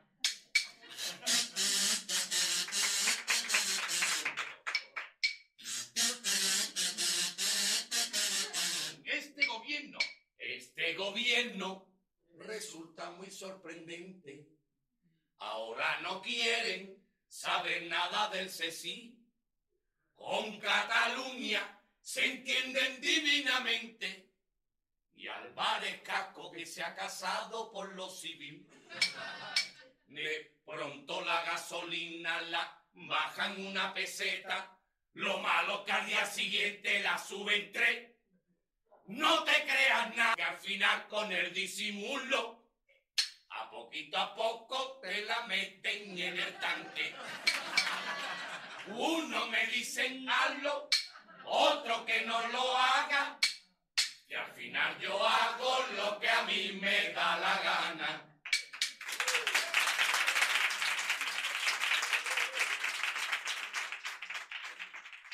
Otros dos cuplés de temas sociales. Te la meten en el tanque, seguro. Ahí en ese cuplé de nue- de nuevo rompiendo la rima. El primero que hemos escuchado, los ocupa. Y aquí es fantástico cómo le dan la vuelta al concepto de lo ocupa cuando llegan a esa muchacha que está muy buena. Y claro, se les van a meter un ocupa, seguro, sí. Estaría en la gloria si se le metiera algún ocupa en la asesoria. Era un bastinazo gordo.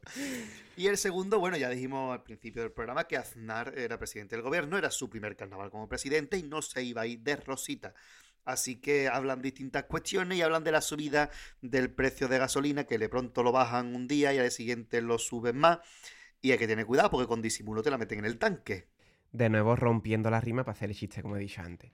Ah, fantástico, ya digo, no dejando títere con cabeza, también en este, en este último cuplé.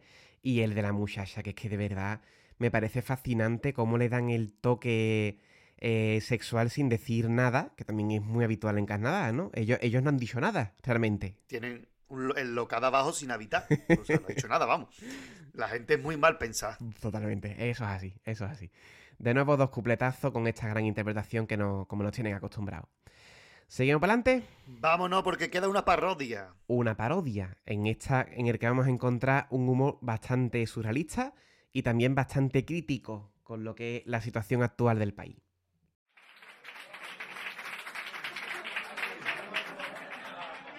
Aunque ustedes no se lo crean, aunque a ustedes pueda extrañarle, tampoco nosotros sabemos qué le ha sucedido a Harlem. Está en su cuarto encerrado. Hace días que no baja. Y a nosotros nos tiene preocupado que se vuelva loco con la crisis. Rodea con un círculo la respuesta correcta. A, B, C o D. ¡Qué papeleta, Dios mío! Elegir entre cuatro respuestas y yo con dos ya me lío. Hombre, ya está aquí el niño de la calavera. ¿Qué te pasa, Harley? ¿A qué viene tanto misterio? Siempre te echamos el cable cuando tienes problemas serios. Somos las voces de tu interior. Y entre nosotros no debe haber secreto. Hay que ver que ya no confía ni en tus compañeros del cuarteto. Vuestra sospecha me ha dolido. La duda ofende cojones. Lo que pasa es que he decidido prepararme unas oposiciones. Pues si has estado estudiando, no sé por qué lo ocultas. Los príncipes deben instruirse para ser personas cultas. Lo tengo callado porque nadie sabe nada. Así que ustedes, por favor, la boquita cerrada. Continúa con el relato que nosotros no somos chivatos. Resulta que yo tengo un coleguita que trabaja en Madrid, en el chalet de Anguita. Y dice que don Julio, cuando gane las elecciones, lo primero que piensa hacer es convocar unas oposiciones. Don Julio, que diga Anguita, es republicano. Y como el rey no lo traga, quiere prejubilarlo y que viva con una paga. Acabar en España con la monarquía. Tú estás majara. ¿La dejará? pero con una condición. Que el que entre de rey no lo haga por la cara, sino por oposición. Y tú estás estudiando para presentarte. Exacto. ¿Cómo hacerse rey en 15 días? Primera y segunda parte. ¿Y cómo lo has conseguido si siempre estás sequerón? Me lo ha fotocopiado mi primo, que trabaja en diputación. Pero la convocatoria será pública, quiera tú no quiera, y se van a inscribir 10.000 como tú. No puede presentarse cualquiera. Hay que tener sangre azul. ¿Y a ti por ser extranjero no te pondrán ningún pelo? Según mi abogado, cumplo la norma. Como los futbolistas con la ley Bosman. Pero si tú eres príncipe de Dinamarca y Dinamarca no es de la comunidad, Pues digo que me crío en chaval. No ponerme ya más pega, que no me voy a echar para atrás. Es la oportunidad de mi vida. Tengo un convencimiento profundo. Yo me hago funcionario y me río de del mundo. No vayas tan ligero que tienes que aprobar primero. Ya me estoy estudiando el temario. Voy por el tema 32.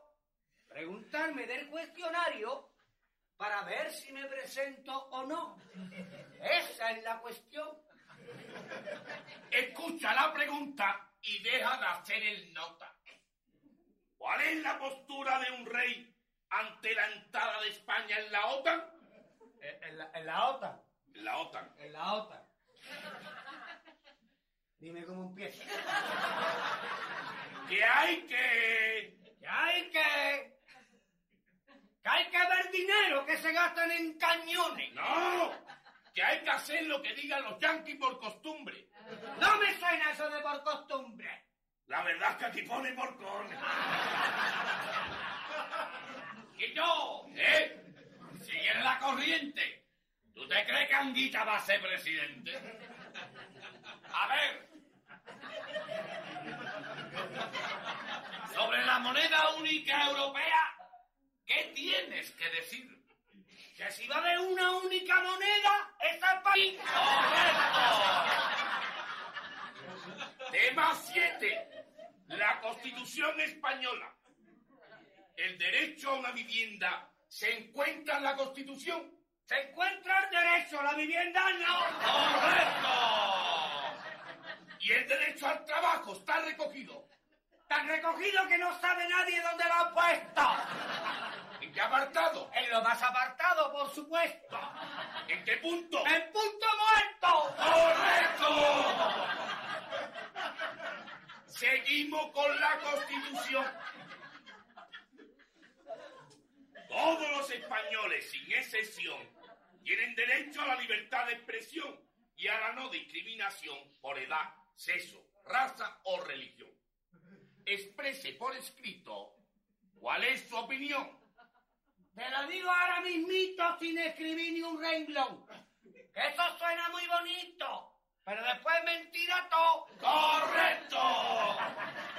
Vayamos al tema 20. Este tema es facilito. Ecología y medio ambiente. O sea, ambientito.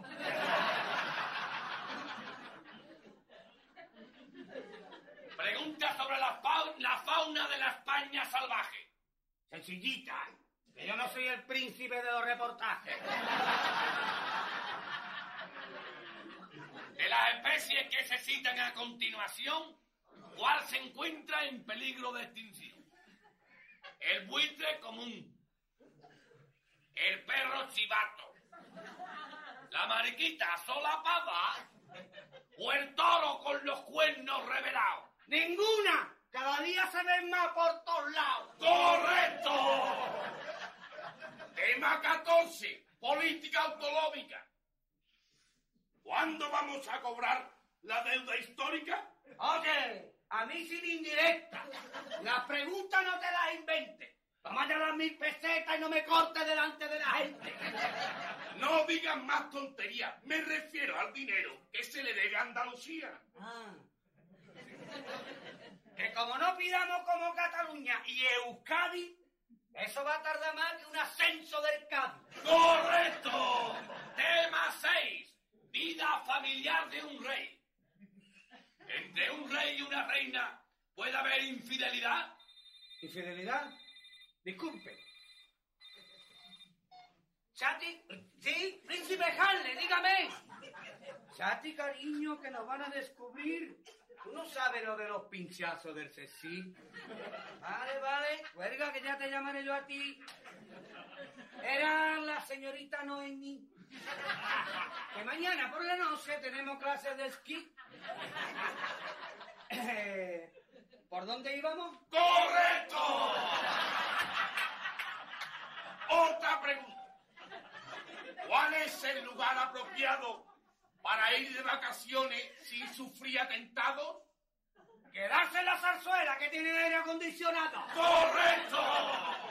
¿Qué dirías en tu primer mensaje navideño? Españoles, me voy para la cama que estoy muerto sueño. ¡Correcto! Última pregunta, protocolo. Caso práctico. En honor a un presidente extranjero, celebramos una cena de gala. ¿Qué lugar de la mesa reservaremos para sentar a la primera dama?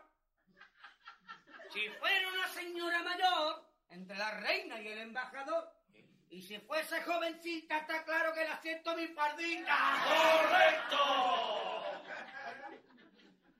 ¿Qué? ¿Cómo me veis de preparado? Tan solamente en una pregunta he fallado. Arlen, que no te quepa la menor duda. Como tú, no hay otro. Así que cuando la corona sea tuya, acuérdate de nosotros. Correcto. Juro por la canina que tengo en la mano que le daré gloria bendita a los gaditanos. No seas tan pelota y no tengas tanta prisa. Nos conformamos con un rey de momento, sin negocios raros en Suiza y que no viva del cuento. Con la marcha que yo llevo, está claro que yo apruebo. Y si no, ya lo veréis. Y con un poco de suerte, tú sacas sobresaliente y terminas siendo el rey, y terminas siendo el rey, y terminas siendo el rey.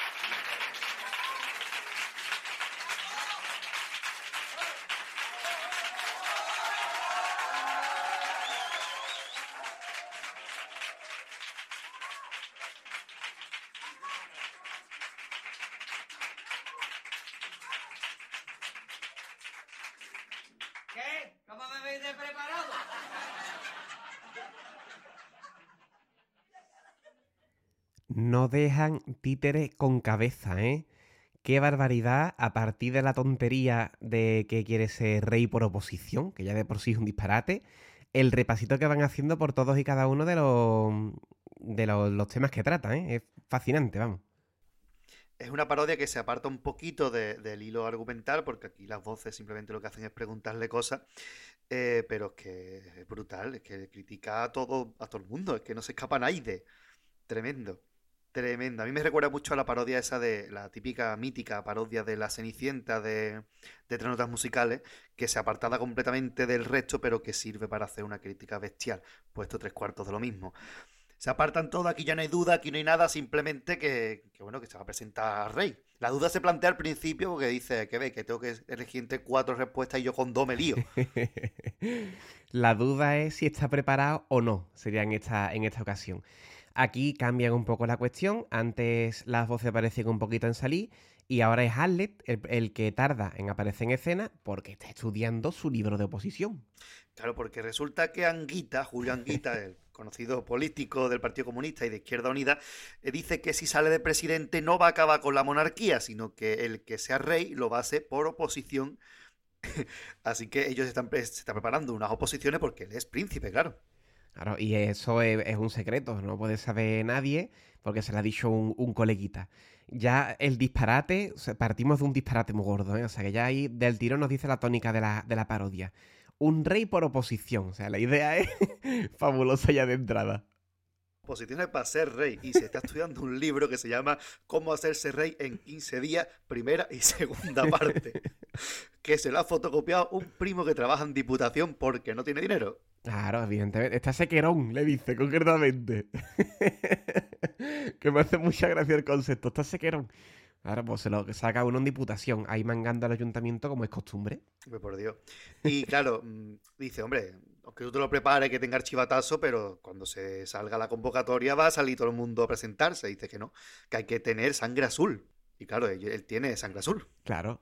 Y dice que no hay problema por ser extranjero y aluden a un caso conocido de la época. El caso Bosman, que es, eh, bueno, aquí directamente copiado de Wikipedia, porque en la época la verdad que no tenemos mucha idea, es un caso paradigmático de derecho comunitario europeo, en el cual Jean-Marc Bosman, un futbolista belga, demandó libertad de acción a su club para, al finalizar su contrato, forzando a la Unión de Asociaciones Europeas de Fútbol, la UEFA, a cambiar varias de sus normas. Así que ellos, aunque no pertenece a la comunidad europea, eh, si no pertenece y le ponen pega, dice que es de Cádiz, punto. Ah, Ya está, y para adelante. Él es de- se ha criado en Cádiz y ya está, ahí para adelante. Y a partir de aquí, pues van preguntándoles cositas del temario y ahí pues va tratando diferentes puntos. La postura ante la entrada de España en la OTAN, por ejemplo, y ahí lo, pues, la, postura es clara, ¿no? Hay que hacer lo que digan los yanquis por costumbre. En realidad pone por cojones. Ah, O sea, directamente. O sea, que es al final lo que acaba ocurriendo en esos organismos. Muy bien llevado. Y muy gracioso cuando le hace la primera pregunta, se queda pensando y dice, dime cómo empieza. ¿no? Lo típico de cuando tu madre te preguntaba conocimiento del medio. Va, dime cómo empieza, que no me acuerdo cómo era. Fue lo mismo, ¿no? Y claro, ven tal patochada que el azul le dice al rojo, vamos a seguirle la corriente, que Anguita no va a llegar nunca a ser presidente. y a partir de aquí se cachondea a dejarle como le da la gana. Totalmente. Es fa- fantástico, vamos, como, como, como lo llevan por su terreno. Eh, después siguen hablando de la moneda única. La moneda única, para los que sean más jovencitos, es el euro. Y la, el lema que se llevaba era eso, ¿no? Una moneda única para Europa, una moneda única. Los que estén más puestos en Canadá, pues recordarán ese, la frase de los yesterday, ¿no? Que también tenían por el medio de repertorio. Y aquí, pues el chiste es parecido. La moneda única, pues evidentemente, si va a ser única, pues se la queda a él. Claro, si hay una única moneda, pues que no se la lleve otra persona. Eh, también la Constitución habla del derecho a una vivienda. El derecho está en la Constitución, pero la vivienda no. Una tontería muy curiosa. Y el derecho al trabajo que está tan recogido que nadie se acuerda dónde está. Claro, no sabe saber dónde la ha puesto. ¿Y en qué punto está? En punto muerto. Gran pamplina gorda. Hombre, aquí el protagonista absoluto de, este, de esta parodia, el que lleva todo el peso del humor, es Hamlet, en este caso, con la respuesta a cual más surrealista que la anterior. Lo cual está muy bien porque el- en los cuartetos normalmente siempre es uno o dos los que rematan los chistes y aquí pues la cosa se va dividiendo bastante bien entre los tres, la verdad. Y bueno, pues sigue, claro, el derecho también de los españoles eh, a la libertad de expresión, etcétera, a tener libertad de todo, es muy bonito, pero todo mentira. Todo es mentira. Siguen para adelante y a- aluden al príncipe de los reportajes. ¿Por qué? Porque por lo visto, esto también lo estoy yo descubriendo con, esta investigación que hemos hecho, eh, Felipe de Borbón, cuando era príncipe, tuvo un programa que se llamaba La España Salvaje. Y, y bueno, ahí pues hablaba de distintos animales y tal. Eh, yo recuerdo siempre. Yo no recuerdo el programa, la verdad, no lo he visto ni pienso de. Pero mm, recuerdo el cuplé de los Aleluya en el que se pone, que dice que por lo visto el príncipe era muy lento hablando. Y llega un momento en el que está hablando con un gusano de seda en la mano con tanta tranquilidad, cuando terminó tiene un capullo en vez de un gusano. Entonces, este cuplé que dejaremos enlazado, por supuesto, en, en la entrada, pues hace también referencia a esta España salvaje y también Blancanieves y Enanito también decían que el rey, el príncipe tenía un programa que está muy bien, pero cuando más, cuando más se alegraban de ver al príncipe era en un billete de 10.000 pesetas en la cartera. Eso lo alegra a todo el mundo, está claro. Ahí de nuevo, ¿no? Siempre el carnaval muy relacionado con la sociedad del momento, eso es, es lógico. Sigue diciendo y habla de la deuda histórica y de Andalucía, ¿no? En este caso. No nos la van a dar si no pedimos como Cataluña y Euskadi. De nuevo aquí, volvemos, ¿no? Contexto social, estamos hablando del 97 y esto es algo que hoy en día pues todavía sigue ocurriendo, ¿no? Las dos comunidades más demandantes en muchos sentidos pues son estas dos, Euskadi y Cataluña, y ya aquí lo tenemos ya desde en esta época e incluso antes, vaya. Y claro, la vida familiar del rey también, porque el rey no debe tener amantes, pero le llama Chati, que es la amante del rey, diciendo que lo van a, pin- que lo van a pillar por los pinchazos del sí. Bueno, hablar de, de las amantes del rey en aquella época, Juan Carlos I, pues Hmm. hablar de muchas cosas, vamos. Y aquí seguramente, seguro que los oyentes, no me digáis que no, no me digáis que no, que habéis mirado el móvil. Cuando ha empezado a sonar la musiquita de la llamada, habéis mirado el móvil. Y seguramente ni tengáis musiquita de llamada. Seguramente, pero dice, uy, espérate, ha sonado algo. Está muy bien metido ese efecto especial de la época. Hombre, Y bueno, y después pues siguen las vacaciones. ¿Dónde van a ser para que no haya ningún tipo de atentado? Pues en la zarzuela, que tienen aire acondicionado. Tontería, desde luego. Hombre, ¿quién no va buscando un aire acondicionado en verano, chiquillos? Eso es tipiquísimo. Por Dios. Y claro, otra, mm, otra de las eh, de los trabajos que tiene el rey es el mensaje navideño de Navidad. ¿Y cuál va a ser ese mensaje? Pues lo simplifica mucho diciendo, españoles, me voy para la cama, que estoy muerto sueño. Ya está. A tomar por culo. ¿Para qué más? No sé es que eso es así. Y Genial, absolutamente. Y por último, el protocolo. El protocolo, que en este caso pues sería donde senta a la primera dama en la en una comida, pues ellos donde lo sientan, en la fardita si es jovencita, está claro. Exactamente. Todas las respuestas, por cierto, son correctas. ¿eh? Sí, con mucho énfasis en el correcto. Lo cual nos da ahí el toquetazo de, de crítica, ¿no? Realmente la crítica, aparte de. Aparte de lo que dice Hamlet, siempre que ya de por sí la tiene, pues en esa afirmación que le dan las dos voces del correcto, dicho con tanto. con tantas ganas, pues nos dice que realmente las cosas pues son así, como nos está diciendo Hamlet. Y claro, termina con una frase lapidaria. Nos conformamos con un rey sin negocios raros en Suiza y que no viva del cuento. Año 97. Eh, pues nada, aquí tantos años después seguimos con lo mismo. Sí, lo único que ha cambiado es que el rey está en los Emiratos.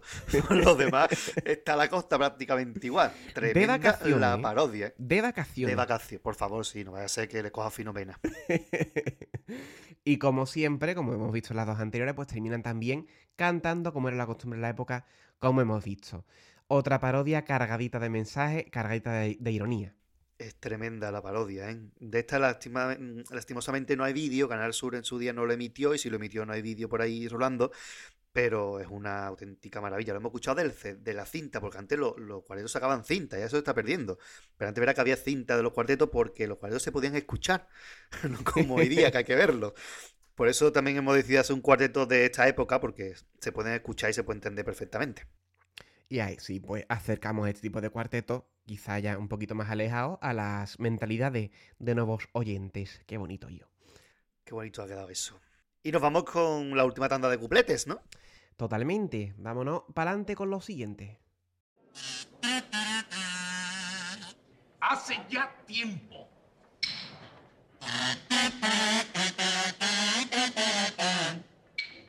Hace ya tiempo de la muerte del caudillo y por lo visto ya nadie guarda rencor. Ya la peluca con la que volvió Carrillo se la han devuelto y así se acaba la transición. Y yo, sin embargo, pienso que el cambio no ha terminado, que todavía quedan cosas por devolver. Se terminará cuando me devuelva la policía los 14 dientes que perdí en comisaría. Uno me dicen hazlo, otro que no lo haga, y al final yo hago lo que a mí me da la gana.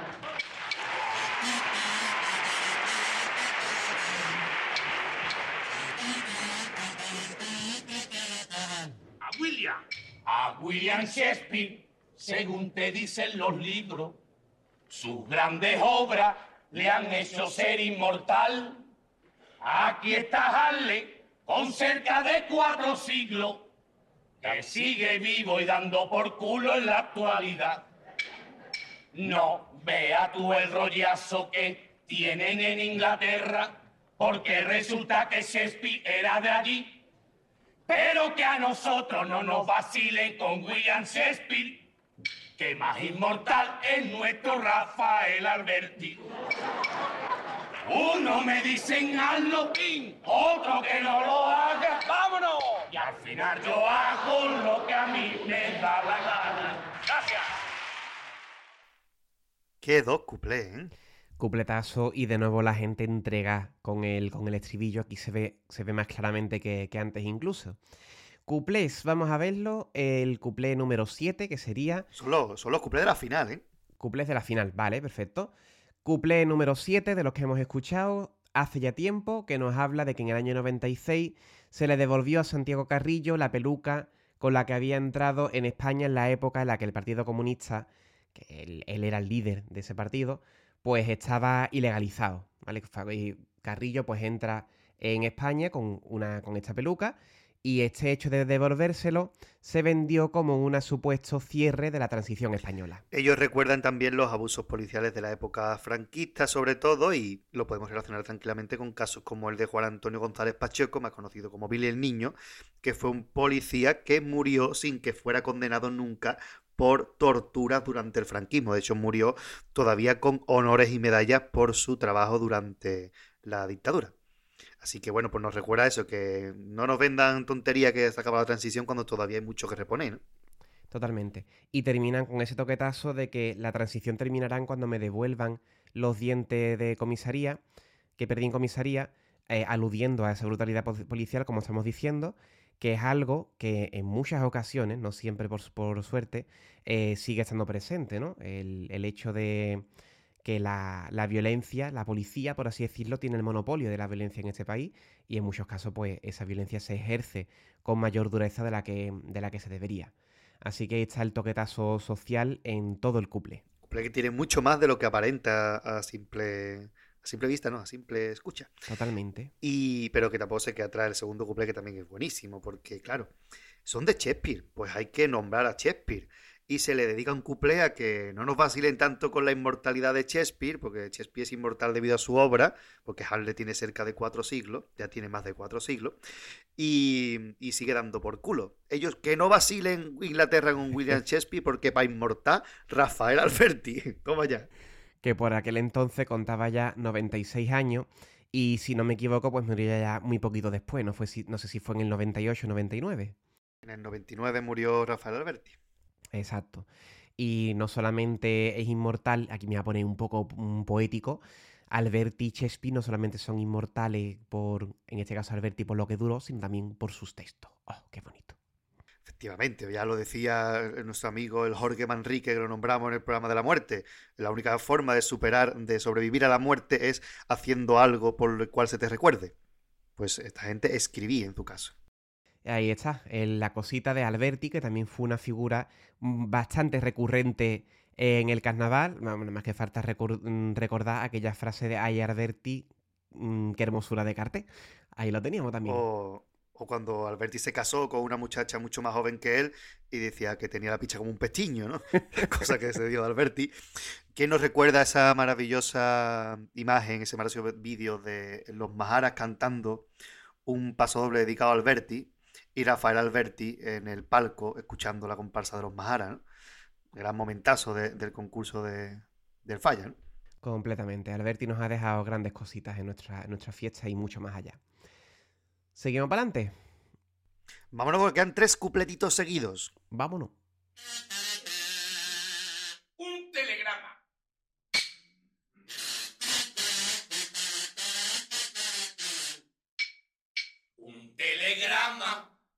Manda al pueblo de Cuba al presidente don José María Aznar. Le da la gracia por recortarle la ayuda para forzar a que Fidel Castro se vaya ya. Qué maravillosa idea de dejarnos en la miseria hasta que le dé la gana de irse a Fidel. Nunca olvidaremos esta política tan astuta. Te recordaremos como un gran hijo adoptivo. Uno me dicen hazlo, otro que no lo haga. Y al final yo hago lo que a mí me da la gana. Otra vez.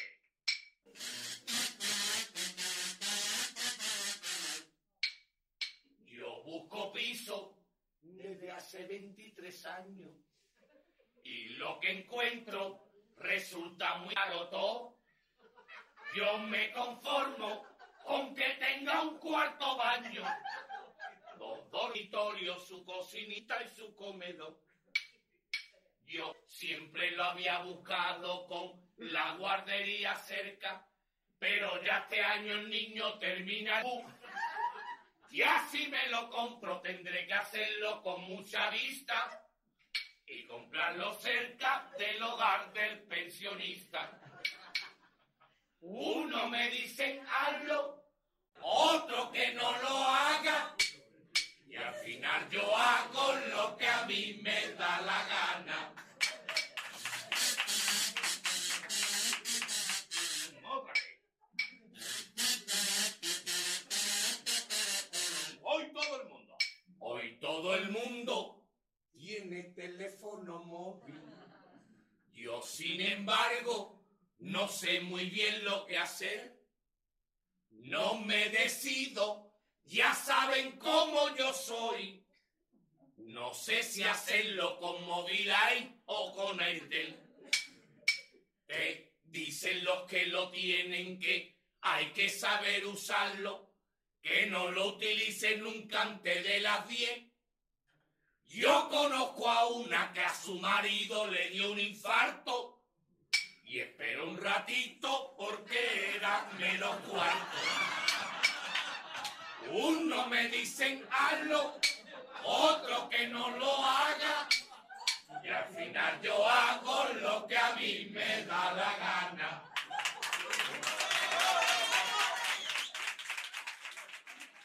Otro buen repasito social en estos tres cuplés, ¿eh? A lo tonto. Hombre, por favor, si es que esta gente no dan puntas sin hilo, ¿eh? Tremendo. Y, y me encanta especialmente el tercero, pero vamos a ir en orden mejor. Sí, vamos a ir en orden. El primero de ellos, de los que hemos escuchado, un telegrama, habla sobre el endurecimiento de la política hacia Cuba, que se traducía en la suspensión de partidas de la, com- ay, de la cooperación al desarrollo. La cancelación de las líneas de crédito y las exigencias de reformas democráticas en la isla. Los cubanos pues le mandan un telegrama a Aznar y le dicen que lo van a recordar, a recordar como un gran hijo adoptivo. De nuevo, rompiendo ahí la rima. Y se entiende perfectamente, vamos. Sí, no hace falta, no hace falta explicar nada más, creo yo, de esto. Yo creo que es el programa en el que más estamos aprendiendo de historia de España, porque tiene, le da un repaso a todo, ¿eh? Sí, no se ha notado para nada que estaba leyendo lo que tengo aquí puesto en el guion. nada se ha notado. No, por Dios, nada, nada se ha notado.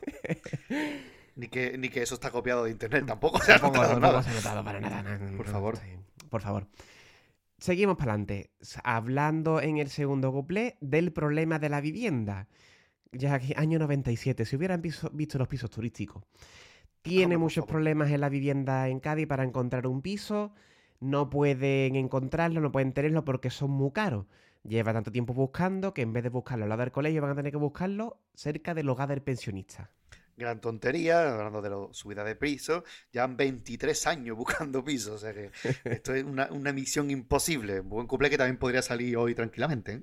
Solo cambiando lo del bus, pero por lo demás, no hay problema. Totalmente de actualidad el cuplé y lo que estamos diciendo. Hoy en día está la cosa incluso peor porque, claro, los dueños de, la, de los apartamentos les sale mucho más rentable alquilarlo para vacaciones que alquilarlo, que venderlo para que una persona viva ahí y demás.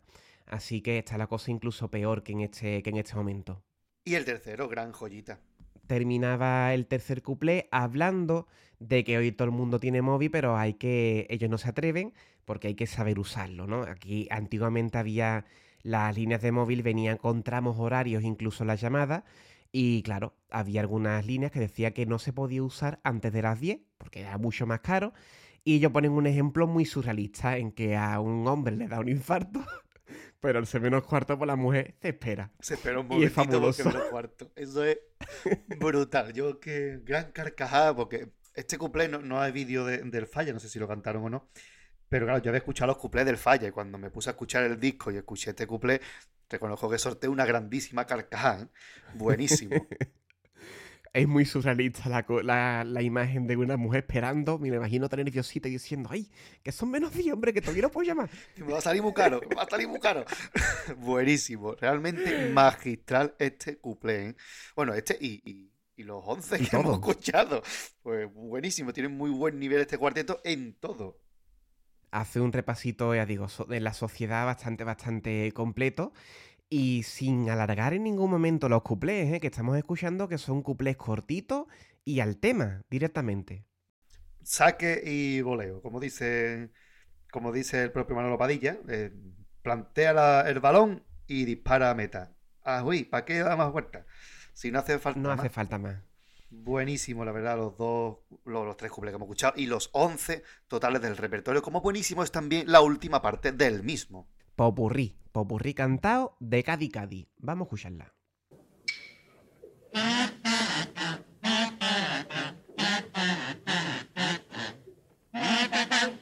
Es la hora del punto y final y lo típico es acabar con el popu. No he querido alargar esta obra que para obras largas ya están las del mopu. Ay, cortito, muy cortito, porque yo canto muy malamente. Ay, cortito, muy cortito, porque así lo agradece la gente. Ya no hay quien resista un popurrí. Ya a nadie le gusta. Ya no hay quien resista un popurrí. Cortito, por favor. Ya no se pueden quejar a, a los que votan al PP. PP, que se podía esperar a, a de esta gente en el poder. Lo que está claro es que na, na, na fue el que más votos sacó. Oh, oh, pero qué casualidad. Ah, ah, ahora nadie lo votó.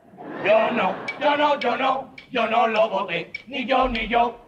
Yo no, yo no, yo no. Por lo visto nadie fue. Y si cae mal. Álvarez Casco impresentable. Solo cabe esperar que sea un casco no retornable. Que España en el fondo, bom, bom, no es de derecha, ni es socialista ni es liberal, ni de centro ni franquista. Es masoquista y nada más. No sé qué tiene la canina que me vuelve loco. Que me vuelve loco. Cuando le pego patadita y le doy de coco.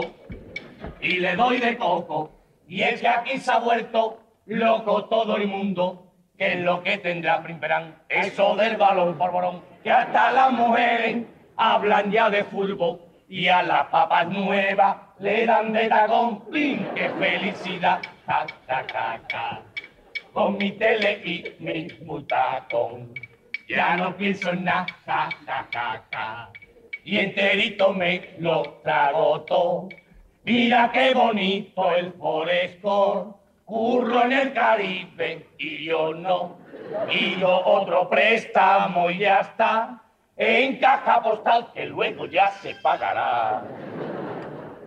A la gente que le gustan los préstamos. A la gente le gusta embarcarse. Ahí fue donde yo estudié, embarcarse. No diga más tontería y no te lo pienses más. Lo que necesitas es un crédito personal. No mucho, 6 o 7 kilos. Sale de los caprichos y te quedas ya tranquilo. El dinero está bajando. La ocasión es ideal. Cualquier entidad bancaria te da interés preferencial. Interés fijo o variable según te convenga el asunto. Y si subroga la hipoteca, sales ganando medio punto. Presenta el DNI, la firma de dos avalistas, fotocopia de la nómina y el DIF. Y en media hora la cosa lista. Y con la nómina congelada no saldrá la fotocopia mojada. Él quiere que te responda. Métela antes en el microondas. Yo me encargo del papeleo y todo eso. Tú no te preocupes y firma aquí esto impreso. Un momento, un momento. A mí no comerme el coco que yo paso del Tosiland, del BVB y del Banco Moloto. Paso del libretón, del tarjetón y del hipotecón. Y en lugar de pronunciar tantas veces, decirme en cuánto se me queda todos los meses. Esta es la propuesta de Banestu y a esto se te pone en Argentaria. Pues yo no puedo pagar esto ni con la paga extraordinaria. Las cantidades aquí reflejadas es para denunciar a los bancos y a las cajas de ahorro confabuladas. ¿Te parecen sumas elevadas? Me parece una atraco a mano armada. Y como el que firma es el que pierde, de momento no firmo nada. Viva la gente. La gente que vive en trampa, pa, para, para, pa, viva la gente que no paga ni quema. Su buen coche, su casa en roche, es que facilidad. Aquí todo el mundo compra diseño y 10 años para pagar. Yo no podría coger el sueño, menos mal que no debo nada. No sé por qué se te olvida que a nosotros tú nos debes los atrasos desde el año 89 y los pluses, no sé por qué no nos pagas de una puñetera vez. Quizá, quizá. Otra vez. Pongan venta en cambalache mi castillo. Venga ya. Si lo vendo, ya daré algún dinerillo. Ojalá. Si lo vendo. Sí, sí. Quizá, quizá, quizá, quizá, quizá, quizá, quizá, Isa. Podemos estar dando aquí la lata hasta el mes que viene con el quizá. Y es que cuando Harle se disparata, solo hay un remedio. Quizá, quizá, quizá. Quitarse del medio. Y es lo que vamos a hacer. Terminar el popurrí, empezar a recoger y largarnos ya de aquí si no ha salido bien. ¿Qué le vamos a hacer? Yo es que cantar no sé, ya te lo avise. Dime adiós, que ya me voy para adentro, dime adiós, que ya estoy corriendo, tira, tira, esto ya se acabó.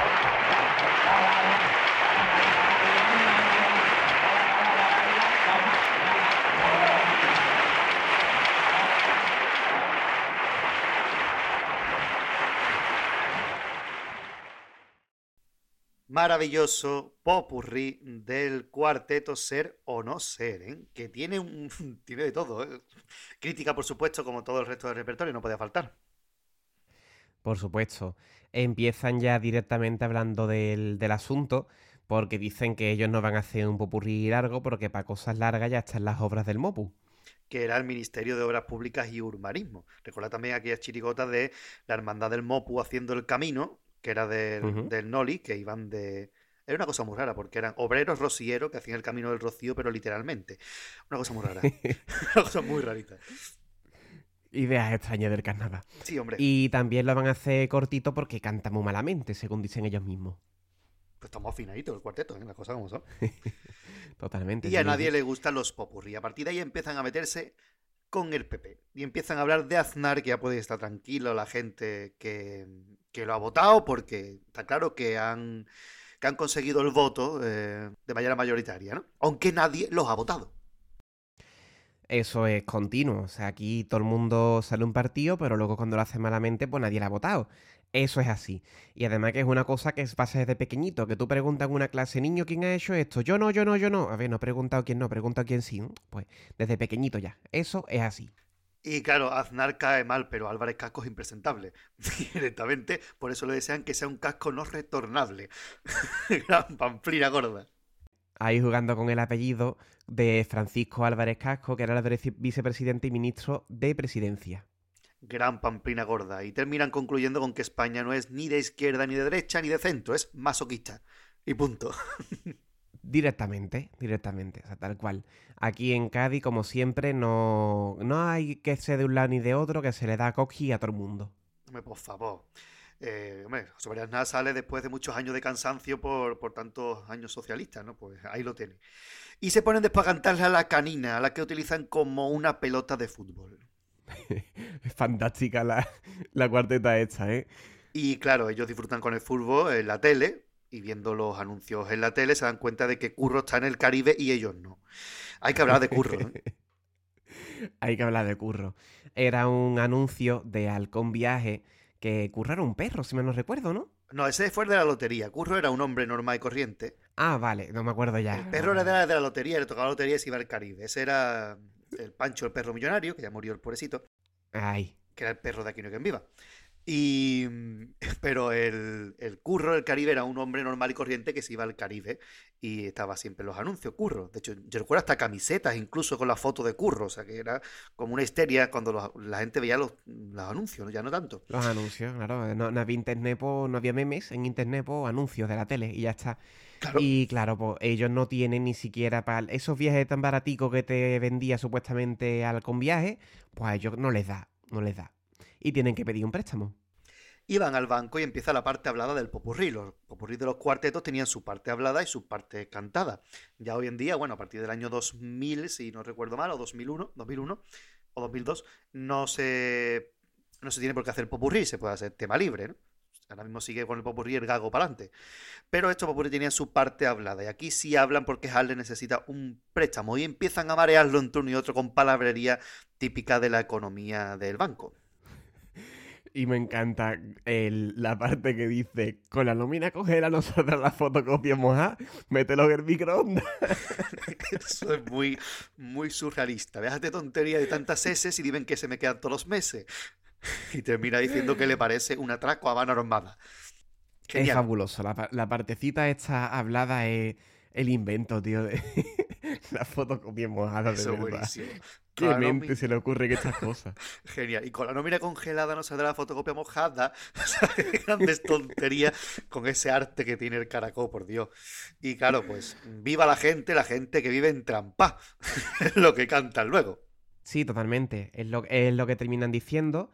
Eh, y le piden, claro, a las voces, le piden a Harley todo lo que lleva, lo- los retrasos que llevan con ellos. Y Harley, como se ve sin dinerito, pues dice que va a poner su castillo en venta en Cambalache. Y con eso, pues, a lo mejor quizás le pagan. Y con el, rollo del quizás, pues se van para adentro tranquilamente, terminando el popurrí. Es fabuloso. Y también es muy curioso, en algún momento mencionan que la gente vive muy bien, ¿no? Que la gente tiene de todo, puede viajar tal y cual. Y recordemos que, lo, mencioné, lo mencionamos también en un programa anterior, que en estos años España tenía apariencia de, prosperidad. ¿Vale? O sea, la gente compraba casas, compraba coches, y eso fue en parte, eso se lo preguntan a los expertos, fue en parte lo que provocó la crisis tan grande que tuvimos en España en 2008, vino en parte por la forma de vida que se tenía en estos años, que la gente pues compraba casas, compraba coches, compraba de todo, y claro, pues luego se vio sin dinero cuando les hacía falta. La gente se entrampó por encima de sus posibilidades, como suele ser habitual, y bueno, pues ellos ya lo critican en el año 97. Maravilloso eh, el popurrí también, como el resto del repertorio, porque ya hemos acabado el repertorio, Gadi. Ya hemos acabado repertorio y hemos visto que él está cargadito de mensajes. Yo insisto en que esto puede ser difícil de digerir a lo mejor un poco para los oyentes más jóvenes, para los oyentes que lleven poquito tiempo, que están acostumbrados a lo mejor a un cuarteto de Javi, cuarteto de Morera, que están más centrados en el humor, entiéndaseme la palabra, ¿vale? Humor fácil, humor del te saco una carcajada cada X minutos. Aquí no, aquí es este repaso social, este humor inteligente, esta ironía fina, medida a partir de lo que están diciendo, romper la rima y demás. Y siempre está bien volver a este tipo de agrupaciones para ver un poco de dónde venimos, ¿no? Hay cuartetos todavía que continúan poco más o menos de esta forma, pero como bien decías antes, pues así de esta forma tal cual ya no hay, no hay ninguno. Y siempre viene bien echar un poquito la vista atrás.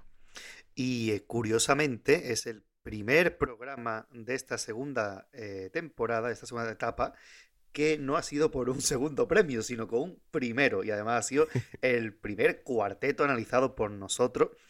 Eh, teníamos ganas de hacer algo de esta modalidad, pero claro, tenía que ser algo más antiguo para que, al fin y al cabo, somos Radio El Compound, que estemos en YouTube. Entonces, mm, hay que escucharlo y entenderlo solamente con el audio. Y este era uno de los grandes ejemplos de grandísimo cuarteto que con escucharlo ya te puedes reír tranquilamente porque todo está en lo que hablan y en la interpretación y la manera de recitarlo, porque esto no está hablado, está recitado. Totalmente. Insistimos de nuevo en la importancia de la interpretación, en la importancia de cómo dicen ellos la palabra. No lo hemos destacado en su momento, pero me parece importante, se nos ha pasado antes. En algún momento del repertorio decían que estoy en la tesitura. Y simplemente con la forma de decirlo, que tesitura no es un, ningún chiste, pero con la forma de decir la palabra y con la rima, pues la gente se ríe. La interpretación es aquí fundamental.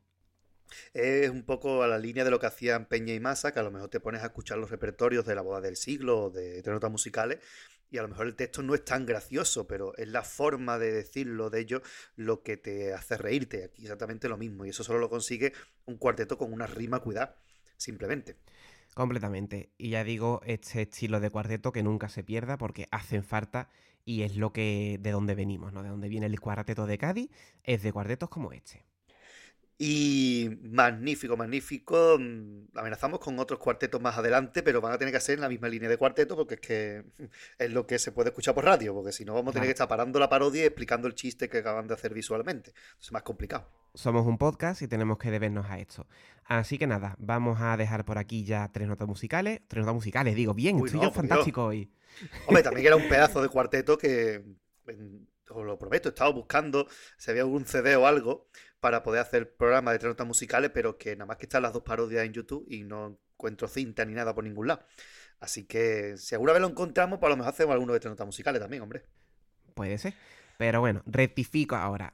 Terminamos aquí el análisis del, popurrí- del, del, del estribillo. Hoy no te- tienes tú tu día, ¿eh? No tienes tú tu Eh, día. no, no, no, hoy no, hoy no, hoy no tenemos que haber grabado. No, no. Dejamos aquí por fin el repertorio de ser o no ser y vamos a la despedida del programa.